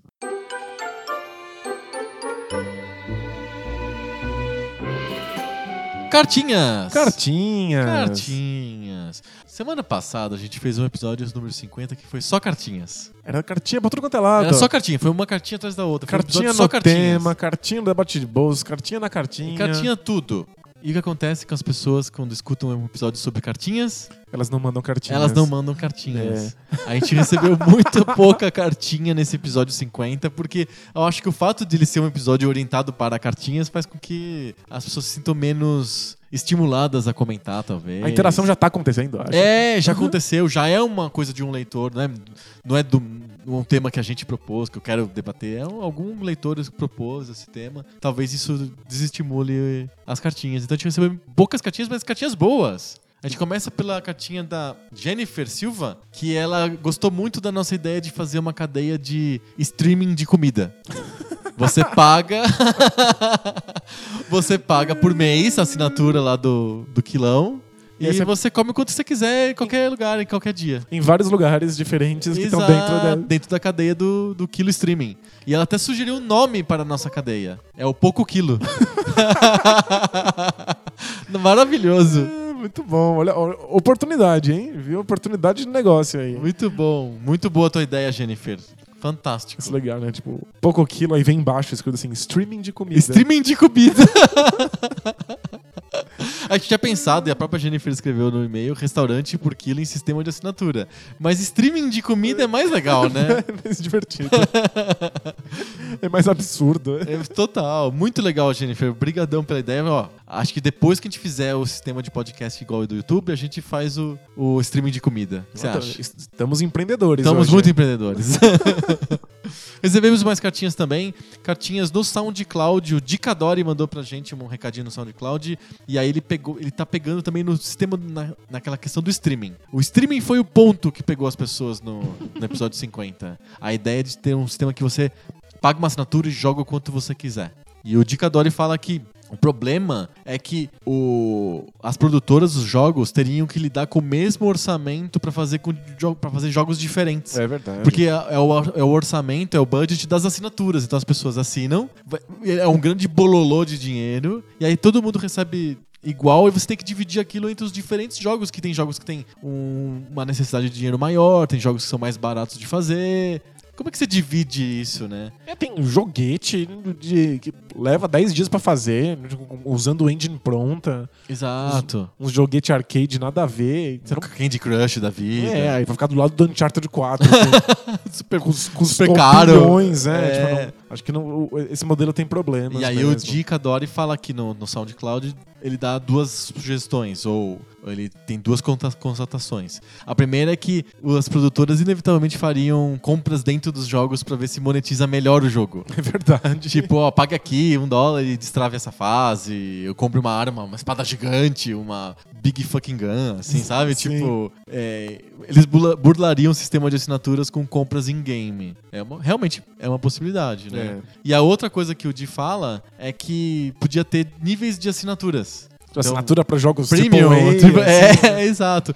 Assim, eu co- entendo que funcio- funcionaria pra produtora, mas pro consumidor é muito merda, né? Mas é muito. Eu me sinto muito ruim de ser o assinante basic. Que- é, mas eu- é, e não ter o Gold Platinum, sei lá. Sabe, s- é, às vezes você só quer jogar jogos indie. Assim, você tá muito afim de jogar jogos independentes Não, pode ser. que custam, custariam baratinho. Mas é que o ponto Mas pense é... no Spotify que você paga o pacote normal e tem tudo, mas o pacote Gold tem a, a Beyoncé e os Beatles, assim, sabe? Tipo, É, me- é meio bizarro. não é meio bizarro? E tem outra coisa, jogos independentes, eles são baratinhos pra produzir, eles são baratinhos pra comprar também. Tipo, eu não, eu não sinto que eu preciso de um sistema de assinaturas pra jogos independentes, sendo que eu vou lá e, e por 5, 10 reais eu compro o jogo do cara. Aham. Sabe, eu, eu prefiro fa- escolher um a um e ir lá e comprar o cara. Sim. Seria legal, óbvio, um sistema de assinatura pra jogos AAA, que são esses jogos caríssimos que levam muitos anos pra serem feitos. Mas aí eu acho que pra eles não compensa porque custa muito dinheiro. Exato. Pro, pro Di, ele tem a- exatamente a mesma tu- opinião tua. Só de você poder comprar o jogo digitalizado já resolve boa- a maior parte do problema. Eu acho que, eu acho que sim. Não precisa desse sistema de assinatura. E faz com que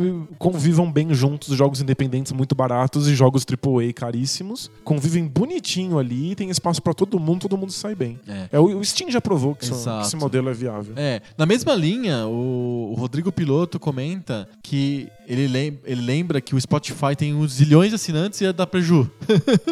Como é que se paga um modelo desse de assinatura para jogos, por exemplo, que jogos têm um orçamento super caro, etc.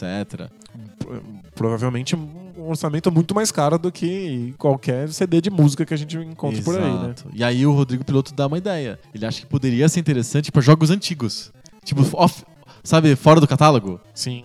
É- é- é- essa é uma coisa complicada com videogames. Daria um outro debate de bolso. Os assim. jogos fora do catálogo. É, o fa- Os. Como chama? Abandonware de já- videogames. Livro sai de catálogo? Livro não, s- é- é- não sai de catálogo. Um Livro livro, não sai de velho de, catálogo, uma é. editora, tipo, outra editora lança. Ou. Filmes também dificilmente saem de catálogo, ou música. É, v- videogame, quando morre um console, tipo. Tipo, sai tudo de catálogo. Sai tudo de catálogo, a não ser que a produtora queira relançar o jogo, você tendo que você comprar outra vez pra poder jogar em outro lugar. Aham. É tipo, é, é um formato muito esquisito. Os videogames não sabem lidar com a história deles. Exato. Não sabem lidar com o jogo velho. Também tem. Melhorou agora, melhorou. É, tem os Virtual Console da vida e tem o GOG, esses caras, né? Mas é- eu acho esquisito também o fato de que se eu quero um- encontrar jogos, livros antigos, eu vou numa biblioteca, Aham. sabe? E aí eu quero um filme antigo, eu vou numa filmoteca. E eu quero jogos antigos, isso não existe. Hum. Não tem Isso uma não- ludoteca. Não existe uma ludoteca de vi- jogos de videogame Aham. antigos. Isso é, é- é bastante complicado. A vida do, do retro gamer é- acaba, É a fi- pirataria. acaba ficando presa na, na, na emulação, porque não existe um canal legal que você possa ter acesso a essas coisas. Funcionaria o streaming de jogos antigos? Você assinaria o Pocopixel Flix? Nossa, com certeza. Olha aí, olha, mais uma ideia. Mais uma ideia de negócio! Nossa, vou sair daqui milionário hoje. milionário em ideias, que valem mais do Poco- que dinheiro. Pocoflix. né? Pocoflix seria Pocoflix. uma ideia espetacular. É que tem que convencer a, A mim. gente tá fazendo um monte de, de empreendimentos com. chamando pouco alguma coisa, já percebeu? É o Pocoquilo, Pouco Pocoflix. Pocoflix. Pocoflix a gente ia chamar o Pouco Corporation, né? Vai ser pouco dinheiro também. Que merda. o sucesso. né? Pouco sucesso. Mas seria legal um sistema Poco, Pocoflix. É, tem que convencer a Sony, a Sega, a Konami, a, Nintendo. a Nintendo a deixarem os jogos antigos delas na- nas mãos de, de um sistema de streaming, o que eu acho perto do impossível. É. É, porque, né, imagina, a Nintendo relança jogo velho de novo e aí paga de novo. Aí depois tem um outro console, eles lançam de É O novo. Virtual cobrando de Console novo. do Wii U. O Virtual Console do não sei o quê. E tipo, é. Você compra de novo. É uma- Live Arcade também. Você compra de novo. É um, compra mo- de novo. é um modelo muito feio e que é uma galinha de ovos infinita, assim. Sim. Pois Muito é. complicado. Mas é, por exemplo, tem a, tem a SEGA que não lança as coisas de novo. Tipo, não tem console pra isso. Volta e meia lança umas antologias, assim, e, tipo, meia dúzia de jogos ficam disponíveis de novo. E o resto desapareceu. Sim. Tipo, tem jogo, tem jogo do Master System, do Mega Drive, que você não tem como ter acesso mais na vida. Panzer Dragoon, que é um, um dos grandes clássicos cult da história dos videogames, que é de Saturno. Só teve 100 mil cópias impressas no ocidente. E não tá em lugar nenhum disponível, né? Não tá disponível em lugar nenhum porque a cópia original do jogo não existe mais. Deu pau, eles perderam. E aí não dá pra jogar. Você Quer jogar Panzer Dragon? Vai no eBay da vida e seja disposto a gastar uma fortuna. Porque as pessoas agarram essas últimas cópias que restaram Sim. como se fosse ouro. Exato. Pensa, pensa num livro. Você, Não. você quer um livro. Tem, tem- ah, tem as edições antigas, que são pela edição, não o livro em si. Exato. Você compra uma reedição, mas aí ah, eu quero a primeira edição do Makunaíma. Eu não quero a edição de Saturno do Panzer Dragon. Eu quero qualquer edição que deixe eu jogar o Panzer Dragon. É. Aham, sim. E não rola. Pois é. Eu admito, eu joguei o Panzer Dragon em emulação. Emulação. Que Jo- jeito. Joguei num Saturno, Mas emulado. mas com, com o jogo emulado. Ridículo. Pois é. Bom, a gente já tá nos acréscimos, ou já tá o treinador, já tá no. E o banco de reserva já tá na beira do gramado levantando os braços, assim, pedindo pra terminar o jogo. Acaba, professor. Ah. Professor, acaba, professor. Acabou, Acabou, acabou. professor. então, o que acontece nessa hora? A gente dá tchau. É hora de dar tchau. é hora de dar tchau. Então, semana que vem a gente volta com mais papo novo. Sobre videogame velho. Valeu! Tchau.